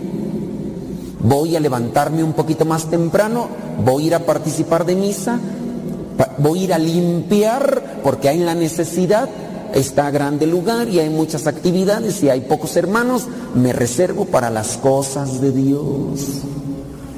Entonces, esa es una cuestión de trabajar todos los días. Y en la medida en que uno se envuelve en las cosas de Dios, uno se llena de Dios. Y quieras o no, te vas empapando, te vas llenando para ser santo. En la medida en que más se relacione uno con las cosas de luz, con las cosas de Dios, tus pensamientos van cambiando. Pero vienes a misa, te sintonizas con Dios, haces oración, sí, pero es una hora a la semana. Y todas las otras horas y todos los otros días te enfocas en las cosas del mundo. Series, internet, chismes, malas palabras, eh, vulgaridades. Pues terminas todo enlodado. Y por eso hay mucha gente que se porta mal porque la mayor parte del tiempo se reserva en las cosas malas y no se reserva para Dios. No es difícil ser santo. No es solamente estar en los lugares, hay que estar con pensamiento y corazón en las cosas de Dios. Aunque estés en el trabajo, resérvate para Dios. Pero es que aquí me hacen enojar. Resérvate para Dios en pensamiento y en corazón. Te hacen enojar. Respiro profundamente, oxigeno mi sangre y hago una oración. En vez de decir malas palabras, de decir cosas ofensivas. Gritas en tu casa, ganas algo bueno con gritar. Solamente estás echándole más gasolina a la lumbre. Si ya de por sí eres impaciente, si ya de por sí eres enojona, enojona, neurótico, neurótica, pues todavía cuando gritas es como si le echaras más lumbre al asunto. Resérvate para las cosas de Dios. Aunque te cueste, voy a ser paciente, me muerdo la lengua. Tengo pensamientos muy así se divagan mucho mis pensamientos, pues es porque le has dado ya mucha cuerda, ya estás acostumbrado así. Me cuesta mucho concentrarme en la oración, llego y empiezo un minuto y ya en un, al minuto número dos ya estoy pensando en que voy a hacer esto, que voy a hacer lo otro, que voy a hacer aquello. Y habrá quien incluso hasta se mete en cosas malas. Es que no me puedo concentrar porque casi toda tu vida te has reservado para las cosas del mundo. Tienes envidia porque mucho tiempo te has enfocado en alimentar tu envidia. Tienes coraje porque siempre estás enfocándote o te estás reservando para las cosas de coraje. Tienes un resentimiento porque estás mirando siempre el acontecimiento que te provocó el enojo y lo estás solamente avivando y avivando y avivas el resentimiento. Pues ¿cómo vas a quitar ese resentimiento contra alguien? Te estás reservando para las cosas malas, te estás metiendo en las cosas malas. Quieren ser santos, resérvense para Dios, traten de analizar las cosas. ¿Qué, qué haría Dios en mi lugar? ¿Cómo debería de pensar una persona reservada a Dios?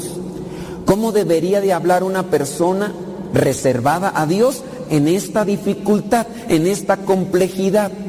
Hay una situación tensa, difícil, gritas, ofendes, eh, dices malas palabras, humillas, eh, dices mentiras, calumnias. Eso no es bueno. Sean santos, pues yo el Señor su Dios soy santo. Versículo 17. No abrigues en tu corazón odio contra tu hermano. Reprende a tu prójimo cuando debas reprenderlo. No te hagas cómplice de tu pecado. Somos lo que comemos, somos lo que sembramos en nuestro corazón. No abrigues en tu corazón odio, no abrigues en tu corazón resentimiento, coraje, envidia, no abrigues en tu corazón malas cosas, malas imágenes, porque eso tendrá su resultado. Vamos al Evangelio, Mateo capítulo 5 versículos 38 en adelante. Ustedes han oído que se dijo ojo por ojo y diente por diente, pero yo les digo, no. No resistas al que te haga algún mal, al contrario, si alguien te pega en la mejilla derecha, ofrécele también la otra. Hay que también aclarar estas ideas, ¿verdad? Aquí la cuestión es no hacer daño a nadie, aun cuando te hagan daño. Al contrario, dice ahí, ama a tu prójimo, ama a tu amigo, ama a tu enemigo. Porque si amas solamente a tus amigos, a tus hermanos, ¿qué de extraordinario estás haciendo? Hay que amar, hay que orar por los que nos calumnian, por los que nos persiguen. ¿No tienes la fuerza para hacerlo? No, no la tienes, porque te has enfocado tanto solamente en lo negativo. ¿Quieres dar algo bueno? Pues no lo tienes, por eso no amas, por eso no perdonas, por eso no oras por los que te calumnian, ni por los que te persiguen o te andan ahí diciendo cosas malas. Te dicen, es que tienes que perdonar, es que no puedo. Pues sí, porque no tienes amor. Porque te has reservado tanto para las cosas del mal que lo que guardas en tu corazón y en tu mente es cosa mala. ¿Cómo vas a dar algo bueno si no lo tienes en tu corazón? Es que yo le pido a Dios que me ayude. Dios te está ayudando diciéndote por dónde caminar. Dios te está ayudando diciendo qué tienes que hacer. Trabájalo. ¿O qué? ¿Quieres que Dios venga y siembre la semilla y se ponga a cultivarla, a trabajarla, a regarla, a abonarla y después a cosecharla mientras tú te la pasas allá aplastado mirando televisión? ¿No quieres que también te cocine en la cosecha y te la ponga en la boquita porque, ay, mi niño, todo quieres peladito y en la boca? ¿No quieres que haga Dios eso? Pues bueno, lo Dios lo puede hacer, pero entonces ya no vas a ser libre, vas a ser un inútil, rata inmunda, animal rastrero, escoria de la vida. ah, no, esa es una canción, ¿verdad? Dios nos guía, nos orienta y a nosotros nos toca emprender el camino, trabajar. Yo quiero que Dios me ayude, pues también ponte a trabajar, haz lo que te toca, no abrigues sentimientos malos en tu corazón, en tu mente. Está como cuando ustedes, por ejemplo, tienen esos chukis, esos chukis que están ahí sentados. ¿Y qué dicen ustedes? No le des chocolate al niño. ¿Por qué? Porque se pone como monito de Nintendo. Después de que se comió la estrellita. No les des chocolate. Porque se ponen bien intensos. Bueno, Ahí tienen un mandamiento y una observancia. No darle chocolate al Chucky. Y si le das, atente a las consecuencias.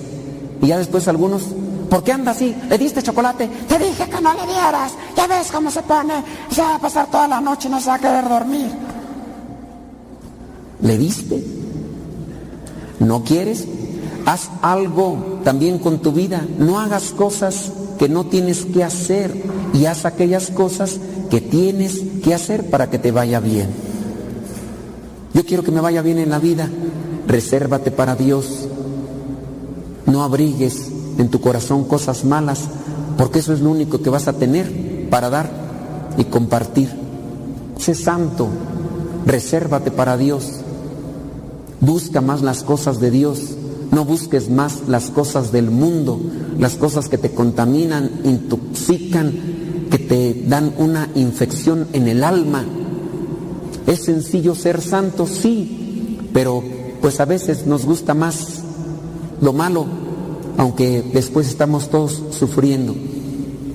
Pidámosle al Señor que nos dé un buen entendimiento para entender su palabra y de nosotros busquemos vivirla para que cosechemos cosas buenas y siempre tengamos algo bueno que compartir a los demás.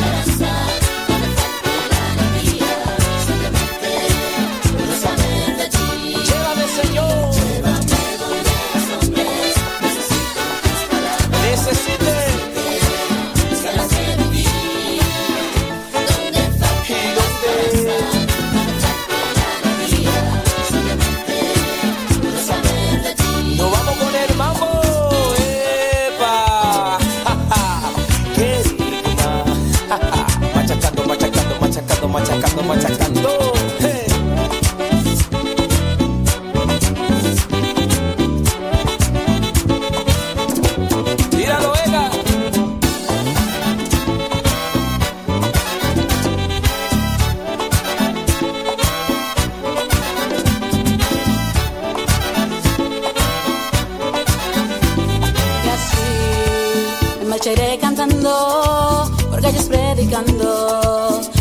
lo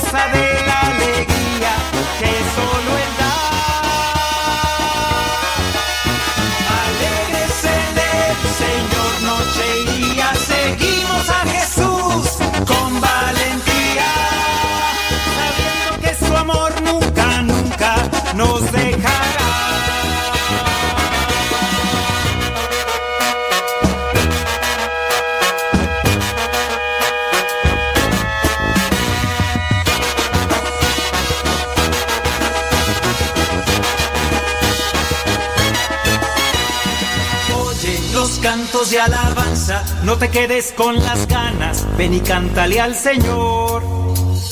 Deja que te llene de alegría, Él será siempre tu guía, vivirá en tu corazón.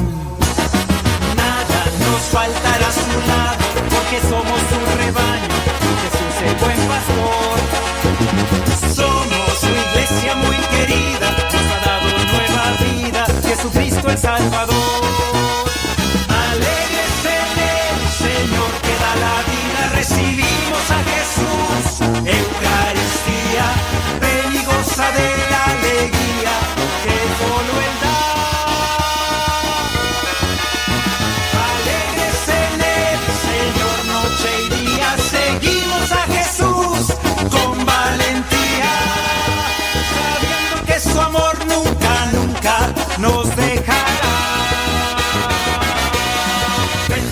Mira, ven, ven y vive la alegría de la fe.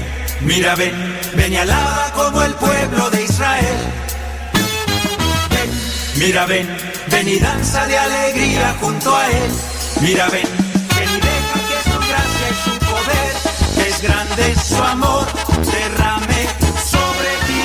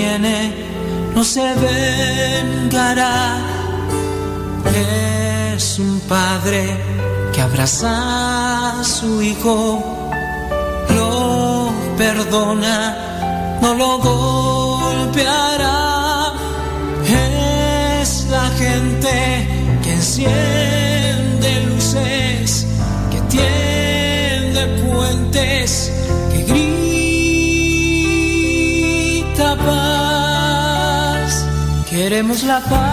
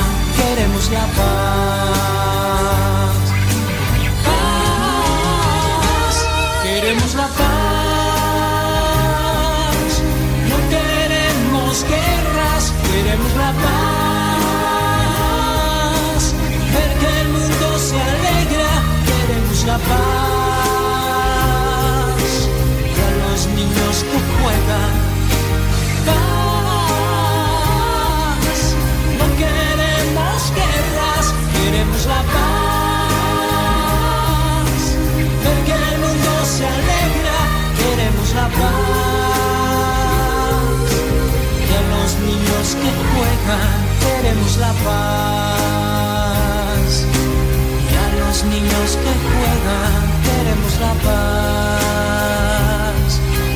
Que los niños ya juegan, queremos la paz.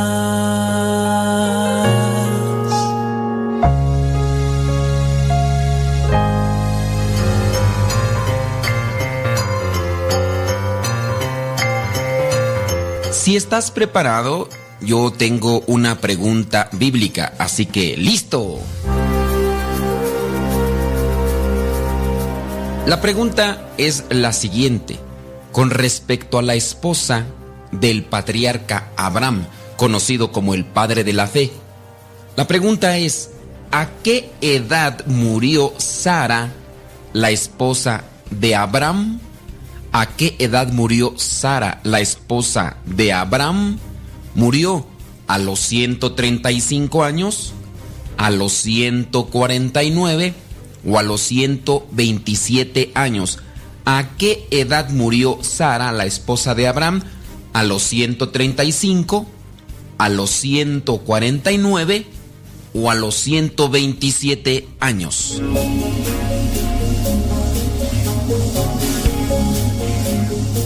Si tu respuesta fue que murió a los 135 años, pues déjame decirte que te equivocaste.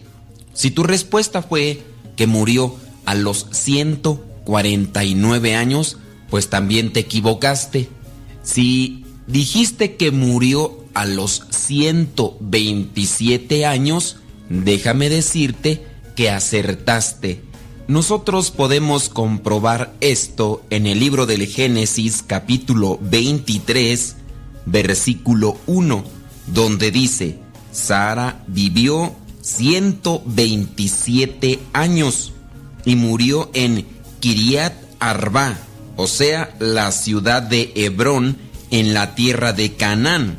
Abraham lloró por la muerte de Sara y le guardó luto. Fíjense que para ese tiempo el hijo que tenía Sara con Abraham todavía no se casaba, porque Isaac se casó hasta cuando tenía 40 años.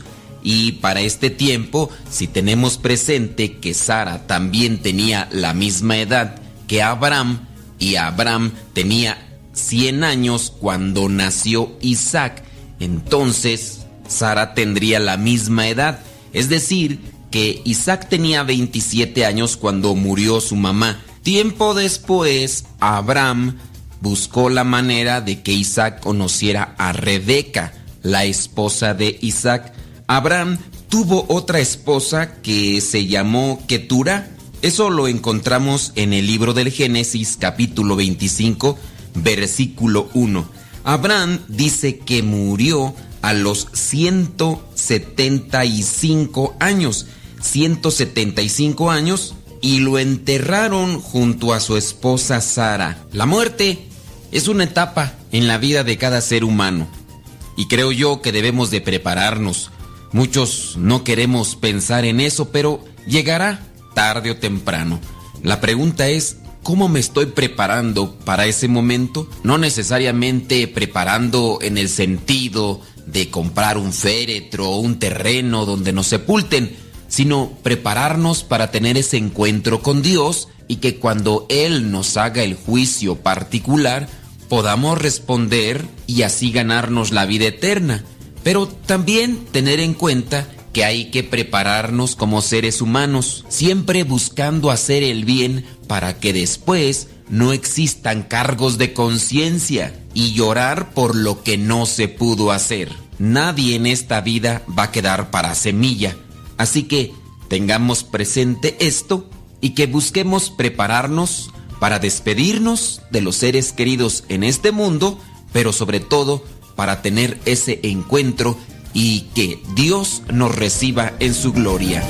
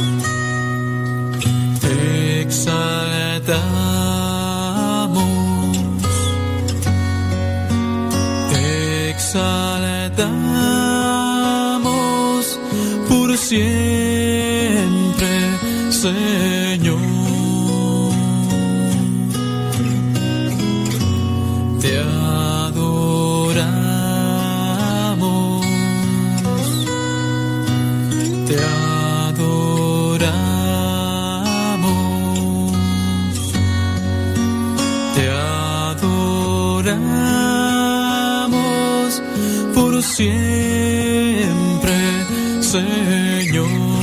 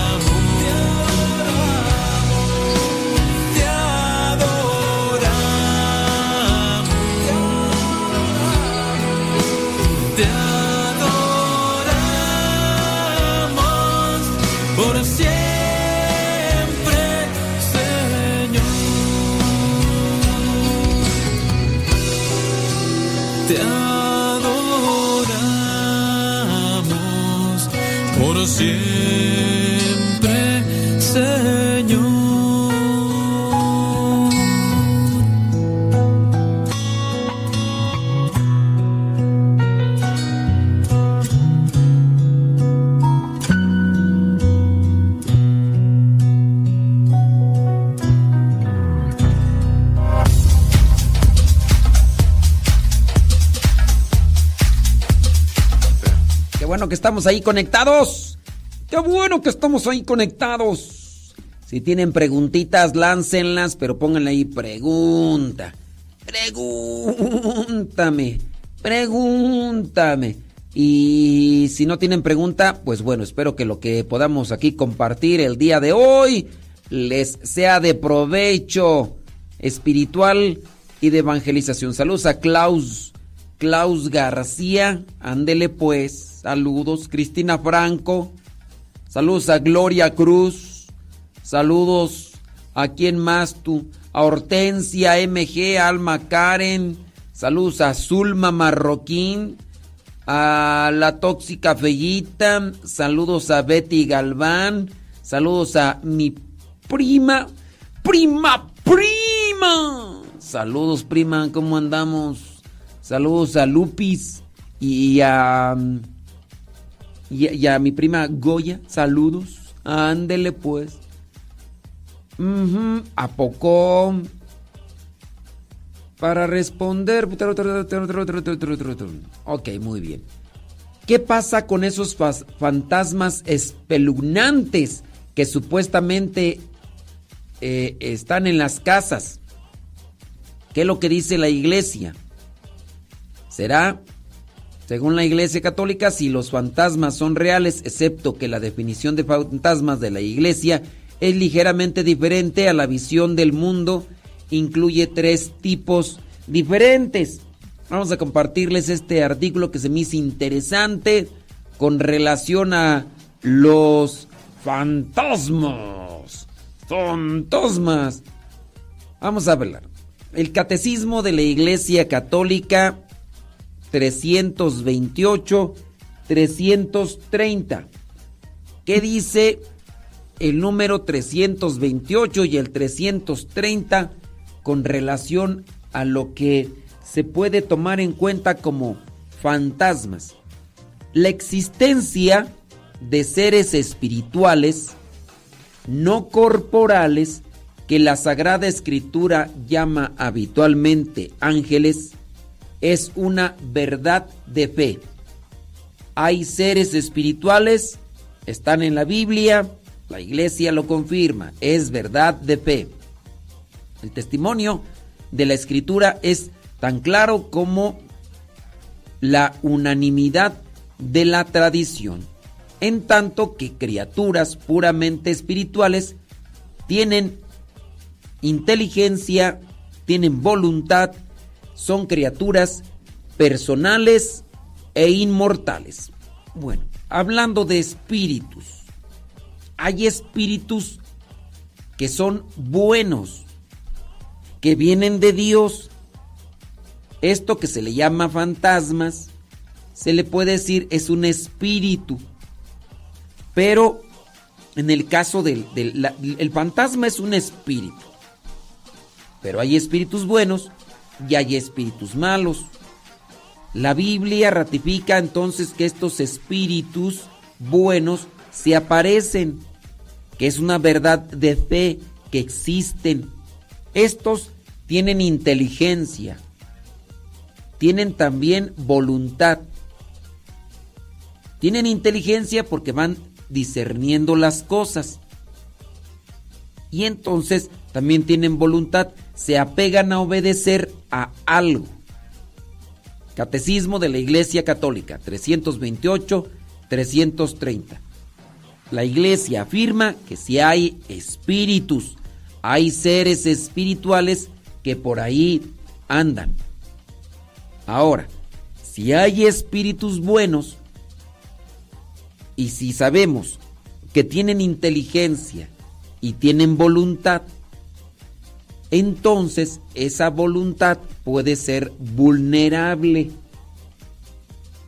Y entonces, con base a la inteligencia, ellos pueden hacer un discernimiento y en su caso decir, ya no camino con Dios, me voy con el que, que me ofrece algo que anhelo o que quiero porque tienen inteligencia. De ahí entonces que cuando Luzbel o Lucifer o Satanás o el diablo es expulsado del cielo, llega a convencer a otros y se van con él. Tienen voluntad. No son seres que están controlados. Entonces, pues sí los hay. Sí los hay. Catecismo de la Iglesia Católica 328. 330.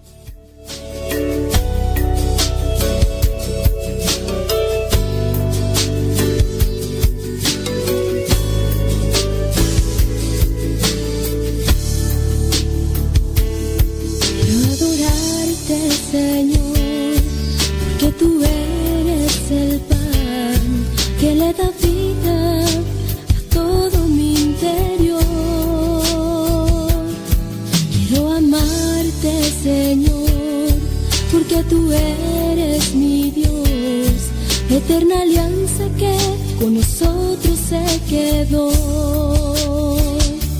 Quiero adorarte, quiero amarte, encontrarte donde voy. Quiero cantarte y alabarte con mi canto hecho oración. Tu verbo eterno, tu palabra, pura suave inspiración.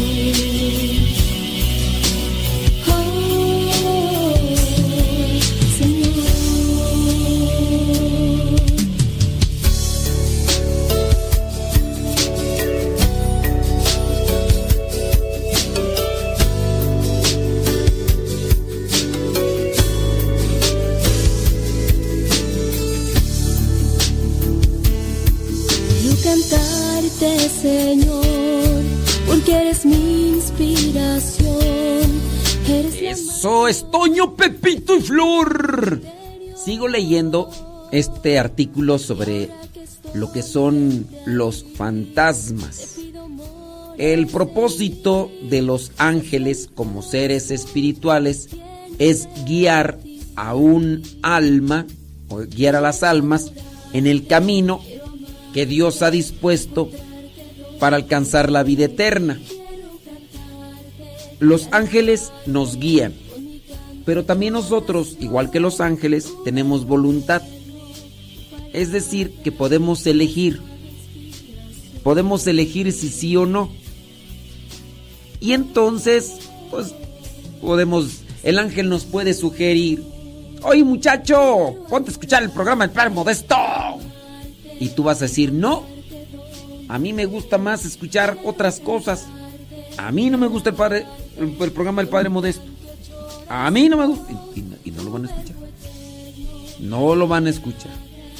Ahora, por otro lado, aunque los ángeles buenos existen, también existen ángeles malos.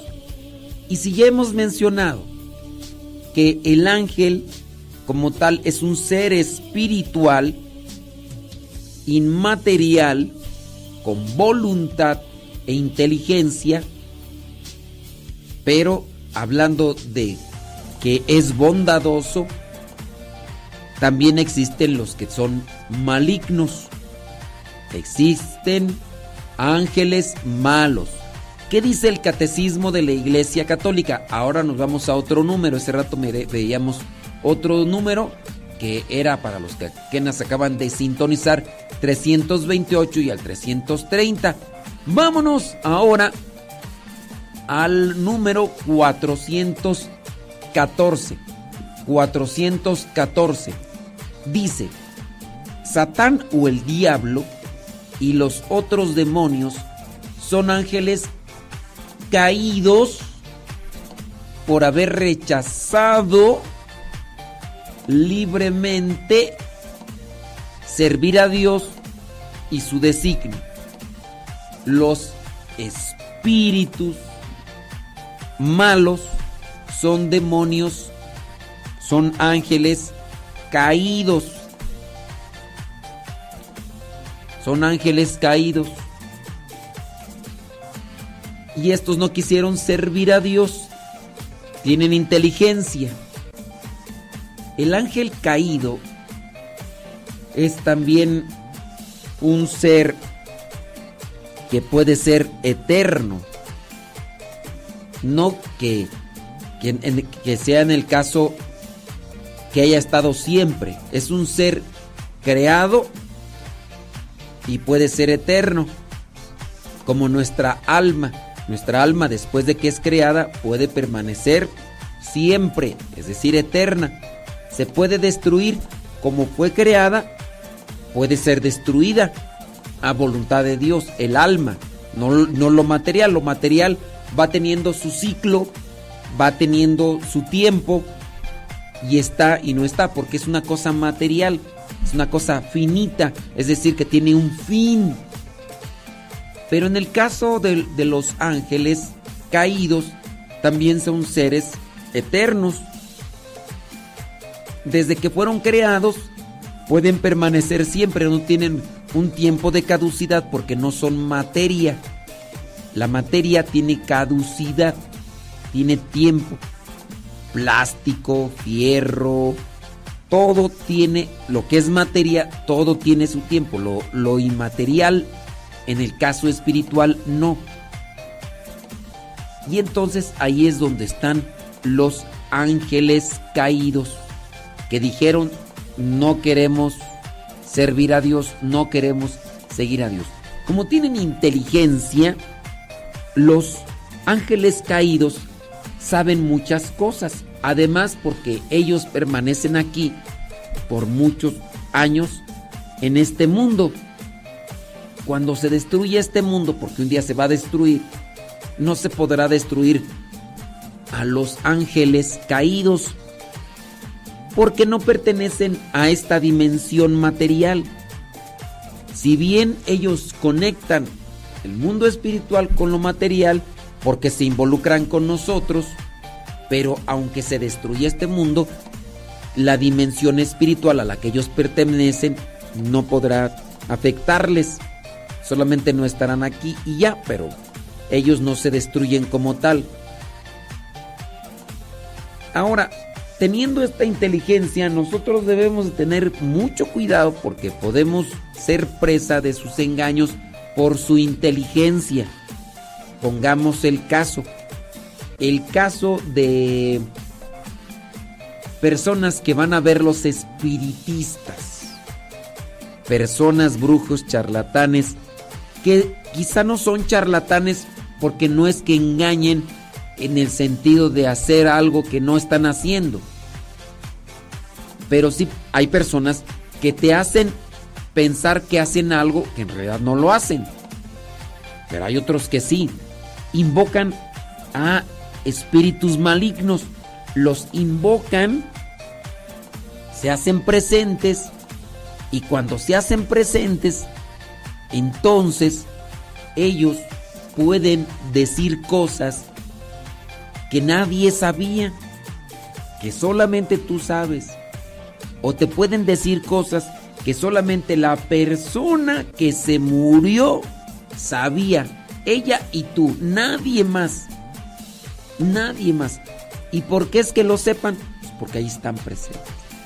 ¿Quién sabe ahorita si me estará mirando alguno? ¿Quién sabe? Puede estar. Miren, no podemos decir que estamos rodeados de ángeles caídos. No podemos decir. Sin duda hay lugares donde se manifiestan más y se llega a sentir, así como se siente la paz y la tranquilidad donde está Dios, donde hay presencia de Dios. También así se llega a sentir el frío o se llega a sentir la presencia donde hay ángeles caídos o espíritus malignos. No podremos decir, no, estamos rodeados, aquí me están mirando dos o tres, ¿no? Pero sí cuando hay ese tipo de presencias, se siente. De lo que sí es una verdad es que está nuestro ángel de la guarda acompañándonos. Quién sabe dónde estará, a lo mejor lo tengo aquí a un lado sentado, comiéndose una paleta payaso, o no sé, tomándose una taza de chocolate, no sé, y me está mirando aquí mientras yo estoy haciendo el programa. No lo sé. Podría ser. ¿Cómo será su rostro? No sabemos porque no es físico, no es espiritual. Perdón, perdón, perdón, no, no, no. No es físico, no es material, es espiritual. Como que no es espiritual, no, es espiritual. Puede adoptar varias figuras siendo espiritual, pues sí, puede adoptarlas a un modo espiritual. A menos de que se materialice. Si se materializa, puede materializarse en, en diferentes cosas. Pero de ahí, por eso que tenemos que estar muy alertas, porque los ángeles caídos, al ser inteligentes, pues ellos conocen muchas cosas de nosotros, porque andan entre nosotros. No todo el tiempo quizá, pero de que andan, andan. Incluso estos no respetan como tal a veces el lugar. Pueden estar dentro del templo a la hora que tú estás haciendo oración, a la hora que tú estás en la Santa Misa, te están distrayendo. Es que ese es su trabajo, alejarse, alejar a la gente de Dios. Ese es su trabajo.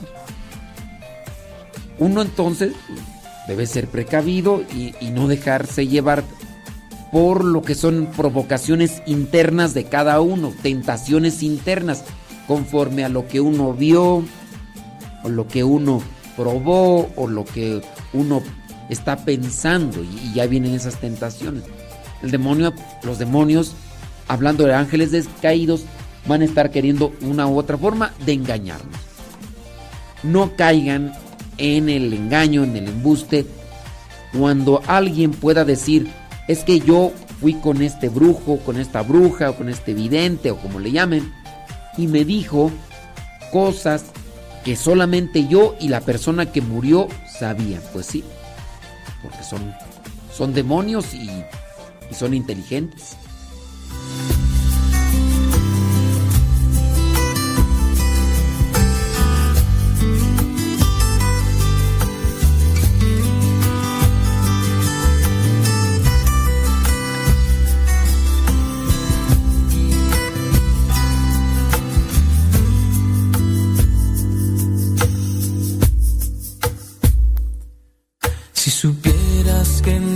Suelo y el cielo, para mí no existe alguien más que tú. Si supieras que despierto te sueño y en la noche soy quien apaga tu luz. Sé que te has cansado y no puedes más. Descansa en mis brazos, detente donde vas.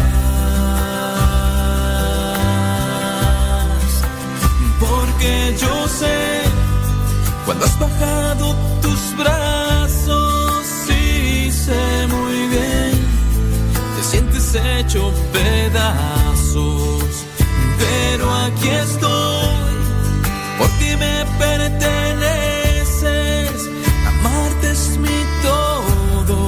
lo haré un millón de veces.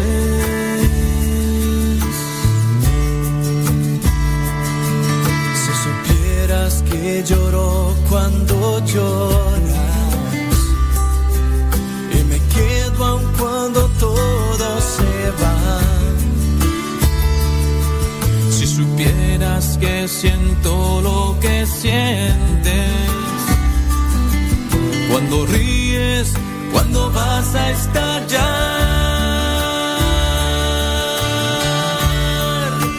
Porque yo sé, cuando has bajado tus brazos, sí sé muy bien, te sientes hecho pedazos.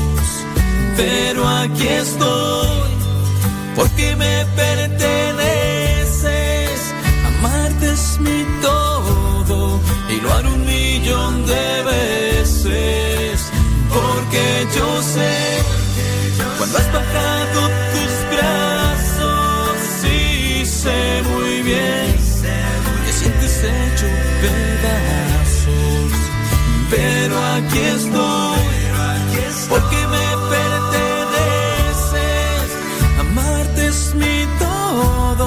y lo haré un millón de veces.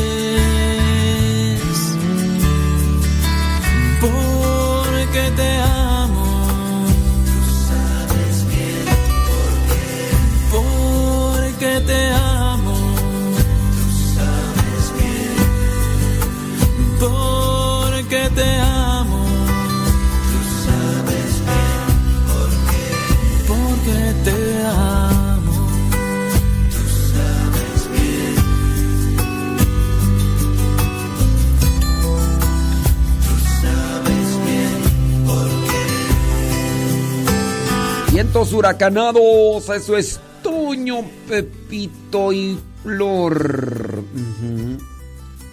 ¿A poco? Ándele pues, Cristina Rodríguez, échele muchas, pero muchas ganas. María Magdalena López, ¿qué, qué onda? ¿Cómo andamos? Échele. Así merengues tengues. Sí, no, pues sí.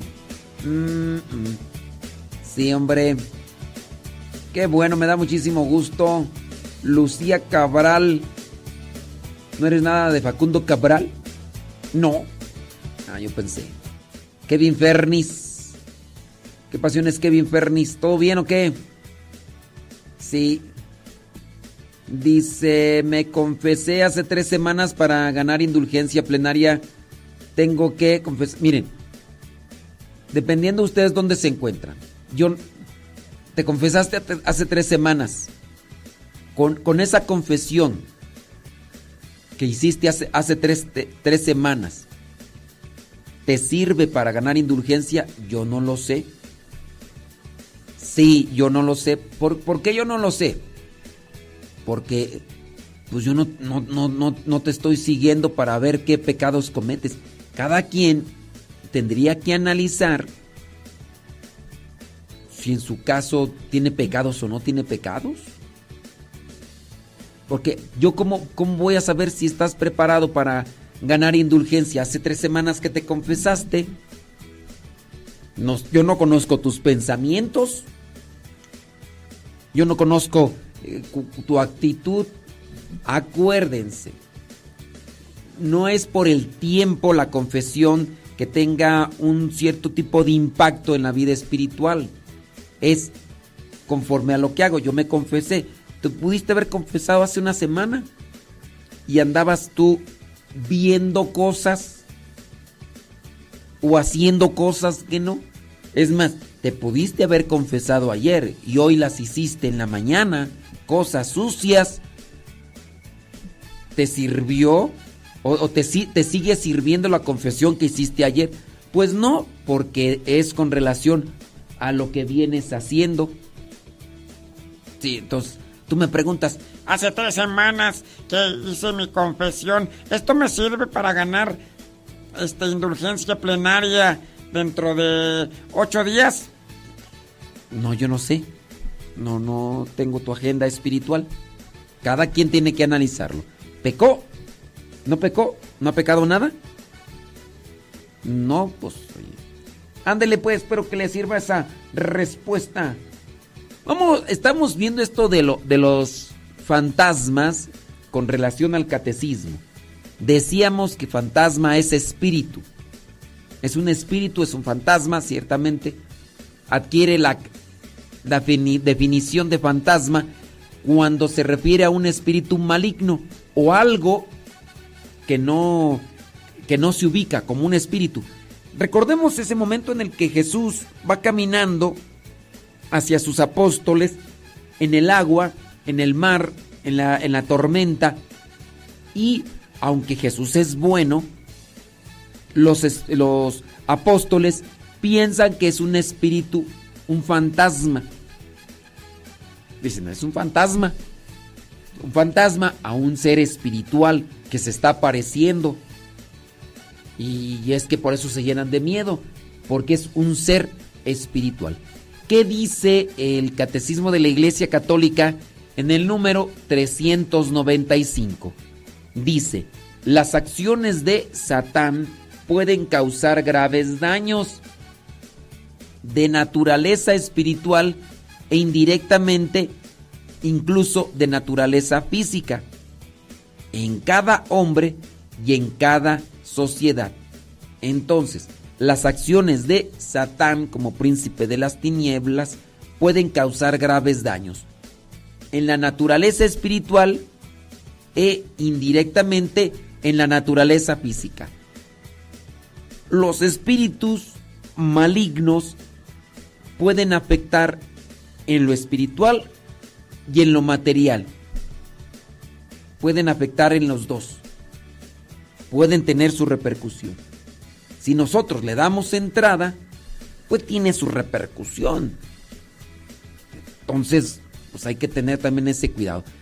Eh, no podemos decir que solamente es una actitud, sino que también puede ser una cuestión física.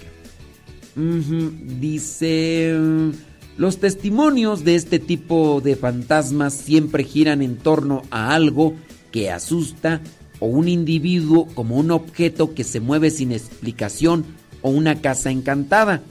A veces el testimonio es sobre una figura terrorífica. A menudo la persona que cree haber visto un fantasma en realidad solo consigue ver, entrever algo. Pero la experiencia es escalofriante. Esta táctica evoca sin duda a lo que los demonios quieren causar en nosotros.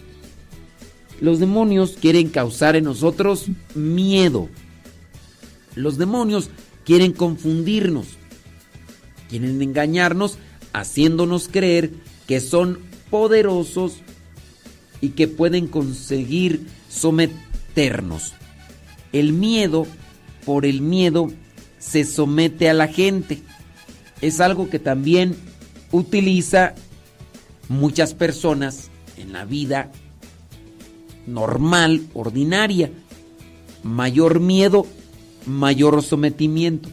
Por eso los que están dentro del crimen organizado no llegan. Muy buenos días, ¿cómo están?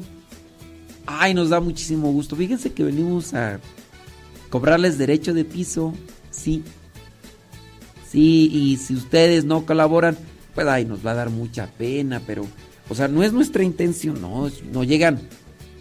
Como llegan golpeando, gritando, llegan lastimando con sus palabras, órale.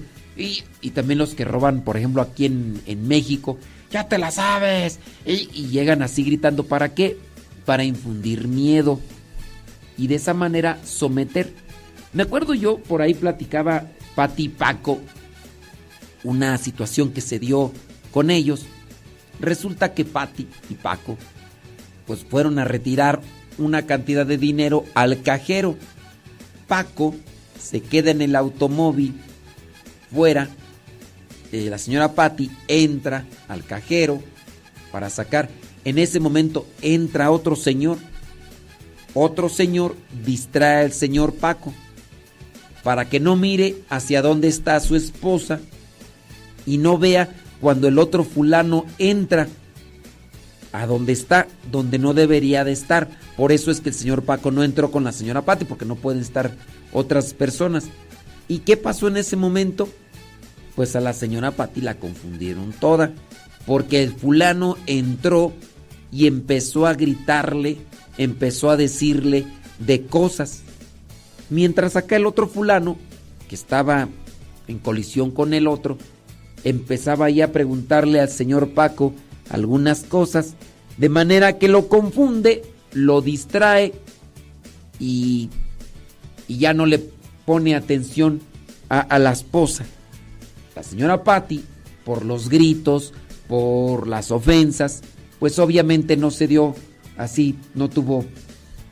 Ella se hubiera salido y le hubiera dicho, Paco, este, ayúdame, mira acá este... No, sino que se quedó paralizada, porque pues esa es una de las cuestiones, ¿verdad? Que, que se tienen y que pues ahí están presentes en, con relación a esto y, llegan a afectar. Por eso nosotros también debemos de tener mucho cuidado en ese sentido de no dejar que los espíritus malignos nos sometan con el miedo. Dice, es un truco muy viejo. El diablo quiere tentarnos, alejarnos de Dios y crear en nosotros una fascinación.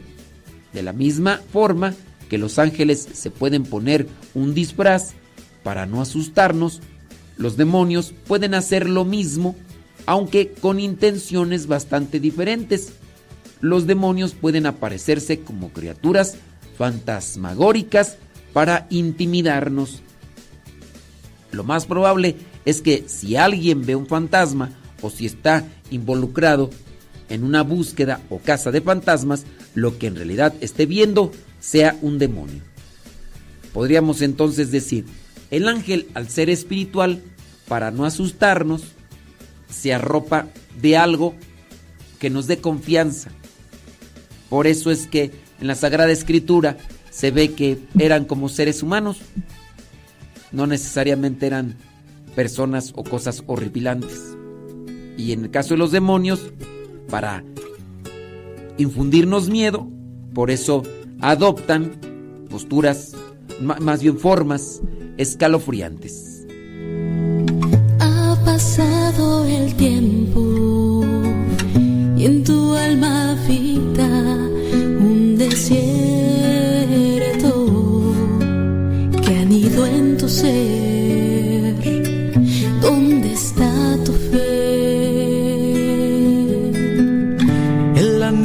Por lo eterno y la plenitud alcanzar ha cambiado por la incredulidad. Dios te regaló una promesa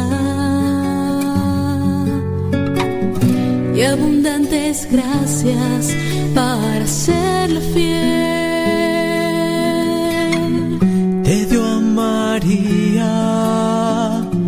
Como tu guía. Escucha su voz que te invita.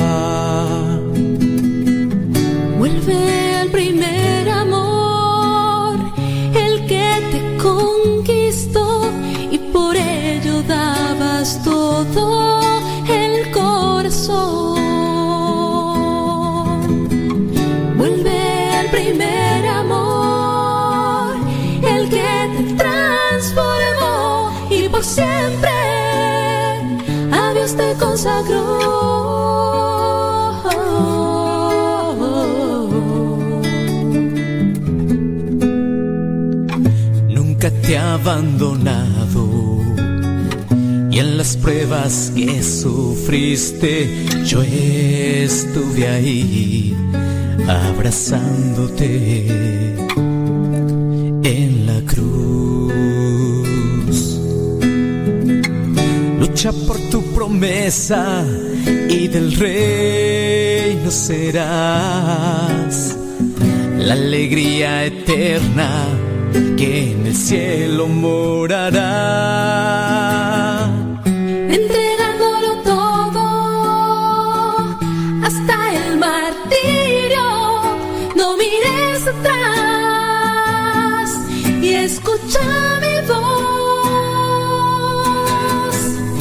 Vuelve al primer amor,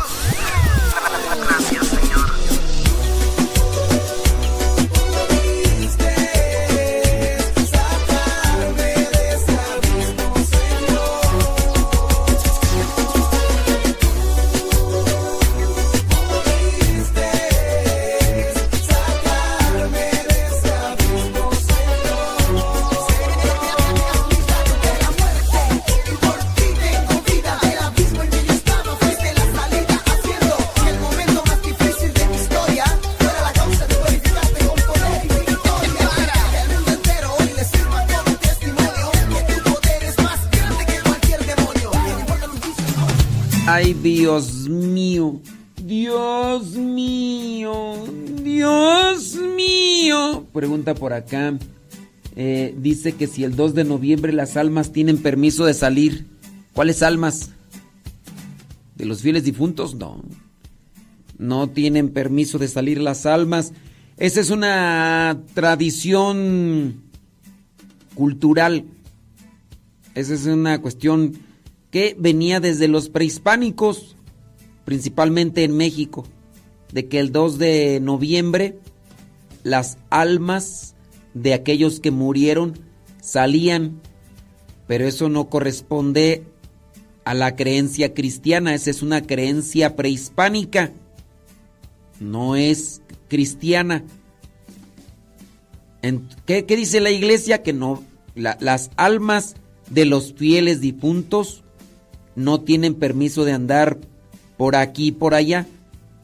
Ese rato decíamos que nosotros debemos tener mucho cuidado porque los demonios o espíritus malos, ellos han vivido aquí por quién sabe cuántos años, millones de años, no, no tienen una fecha así como de, de tiempo, millones de años, quizá incluso puede ser desde la creación del, del género humano, porque el Lucifer fue expulsado y a dónde fue arrojado? Aquí al, al mundo, junto con millones de ángeles. ¿Seguirán haciendo más ángeles malignos? Puede ser, yo no sé. Imagínate que una alma, una alma es llevada al infierno y es tan mala, tan mala que diga el, el ángel, a este lo voy a, lo voy a educar. Digo, es dentro de una, una suposición mía. Puede ser. Puede ser. Pero si no es que tengan permiso, esa es una creencia prehispánica. Prehispánica. Sí, entonces tengan cuidado con este tipo de creencias prehispánicas porque pues no, no, no son nada que no, no tienen nada que ver con el cristianismo. Entonces, tengan mucho cuidado. Oye, est- estábamos hablando de esto de los, de los fantasmas buenos y de los fantasmas malos. Entonces, una de las cosas es los espíritus, como no tienen materia, no tienen una figura, pueden arroparse de cosas buenas. Se acordarán ustedes que la misma Virgen María tuvo un encuentro con un ángel. ¿Tiene materia el ángel? No. ¿Tiene una figura el ángel? No. ¿Puede arroparse de algo? Sí. Por lo cual no le dio así como, como un miedo eh, espeluznante. Confianza. También en el caso del otro que miró un ángel fue Zacarías. Se hicieron presente, un destello de luz y todo. Entonces, no, no, no, no provocó miedo. Los espíritus malos se arropan de figuras espeluznantes, terroríficas para provocarnos miedo. Si nos someten al miedo, somos más fáciles de controlar. No es que sean así los espíritus malignos, no es que tengan esas características as- espeluznantes o horripilantes. Los espíritus malos se abrazan o se adoptan o se transforman en eso para provocar miedo.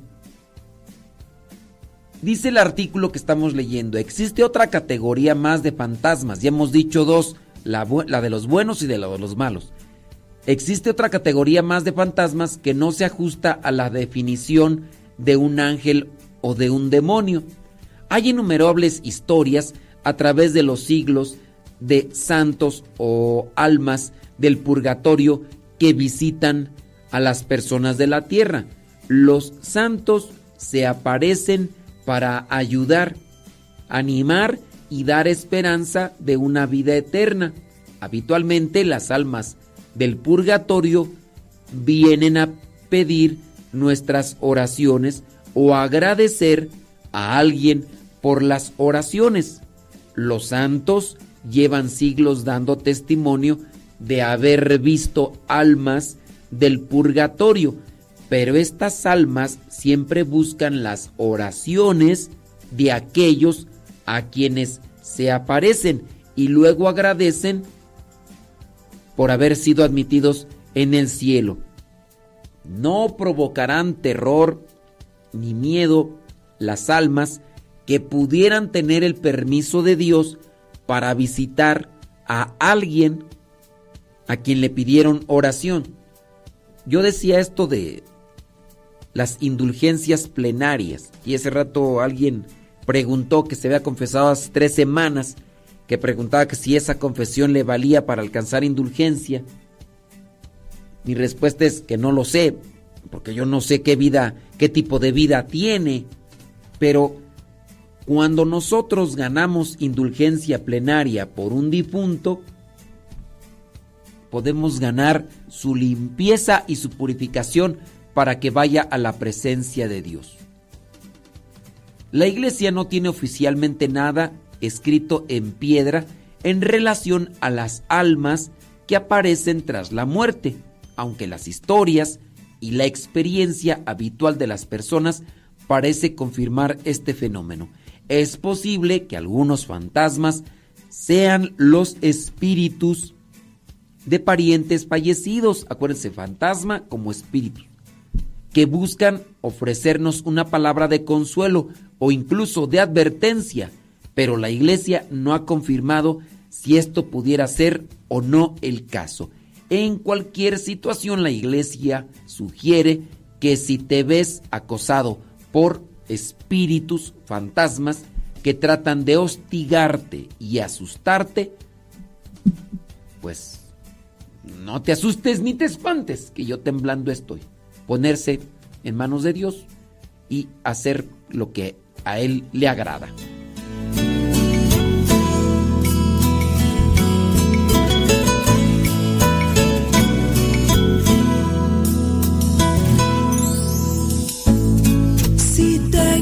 Tu amor, tu luz y mi fe, puedo consolar mis penas.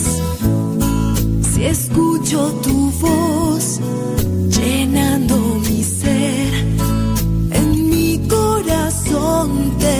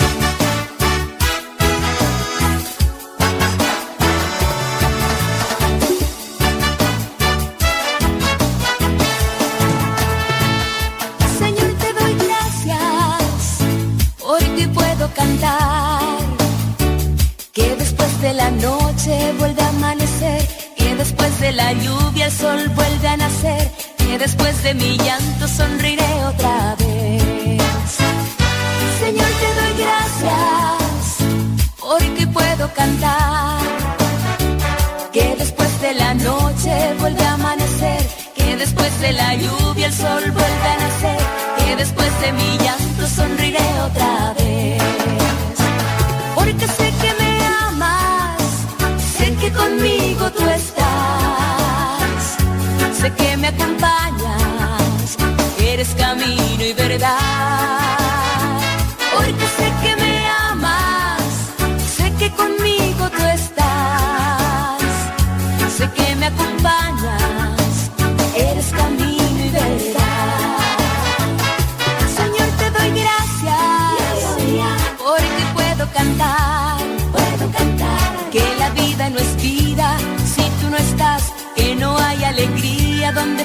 tu paz, que donde está tu espíritu allá hay libertad. Señor, te doy gracias porque puedo cantar que la vida no es vida si tú no estás, que no hay alegría donde falta tu paz, que donde está tu espíritu allá hay libertad. Porque sé que me amas, sé que conmigo tú estás, que me acompañas, eres camino y verdad. Porque sé que me amas, sé que conmigo tú estás, sé que me acompañas, eres camino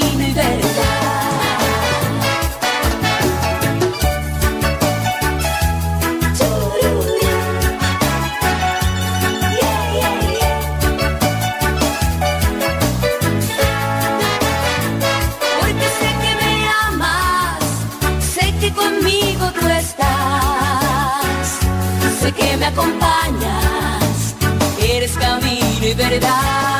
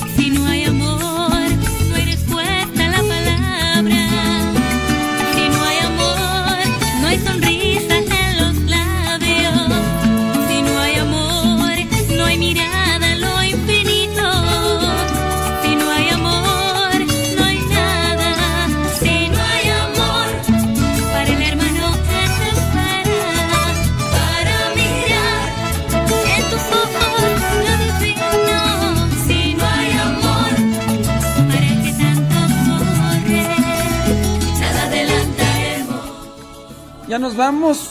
Sí, ya nos vamos. ¡Ay, Jesús de Veracruz! ¡Ando triste! El ciclo de la vida. el ciclo de la vida.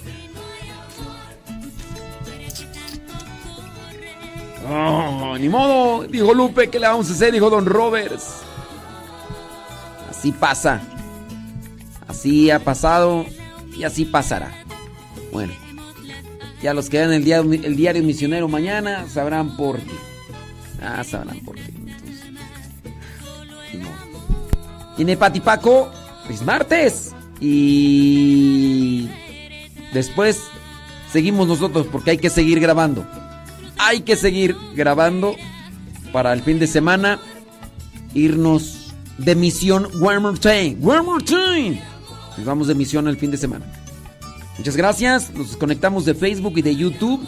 Recuerden que el programa se queda ahí guardado y grabado. Tres horas ha durado. Tres horas y fracción ha durado el programa al que madruga.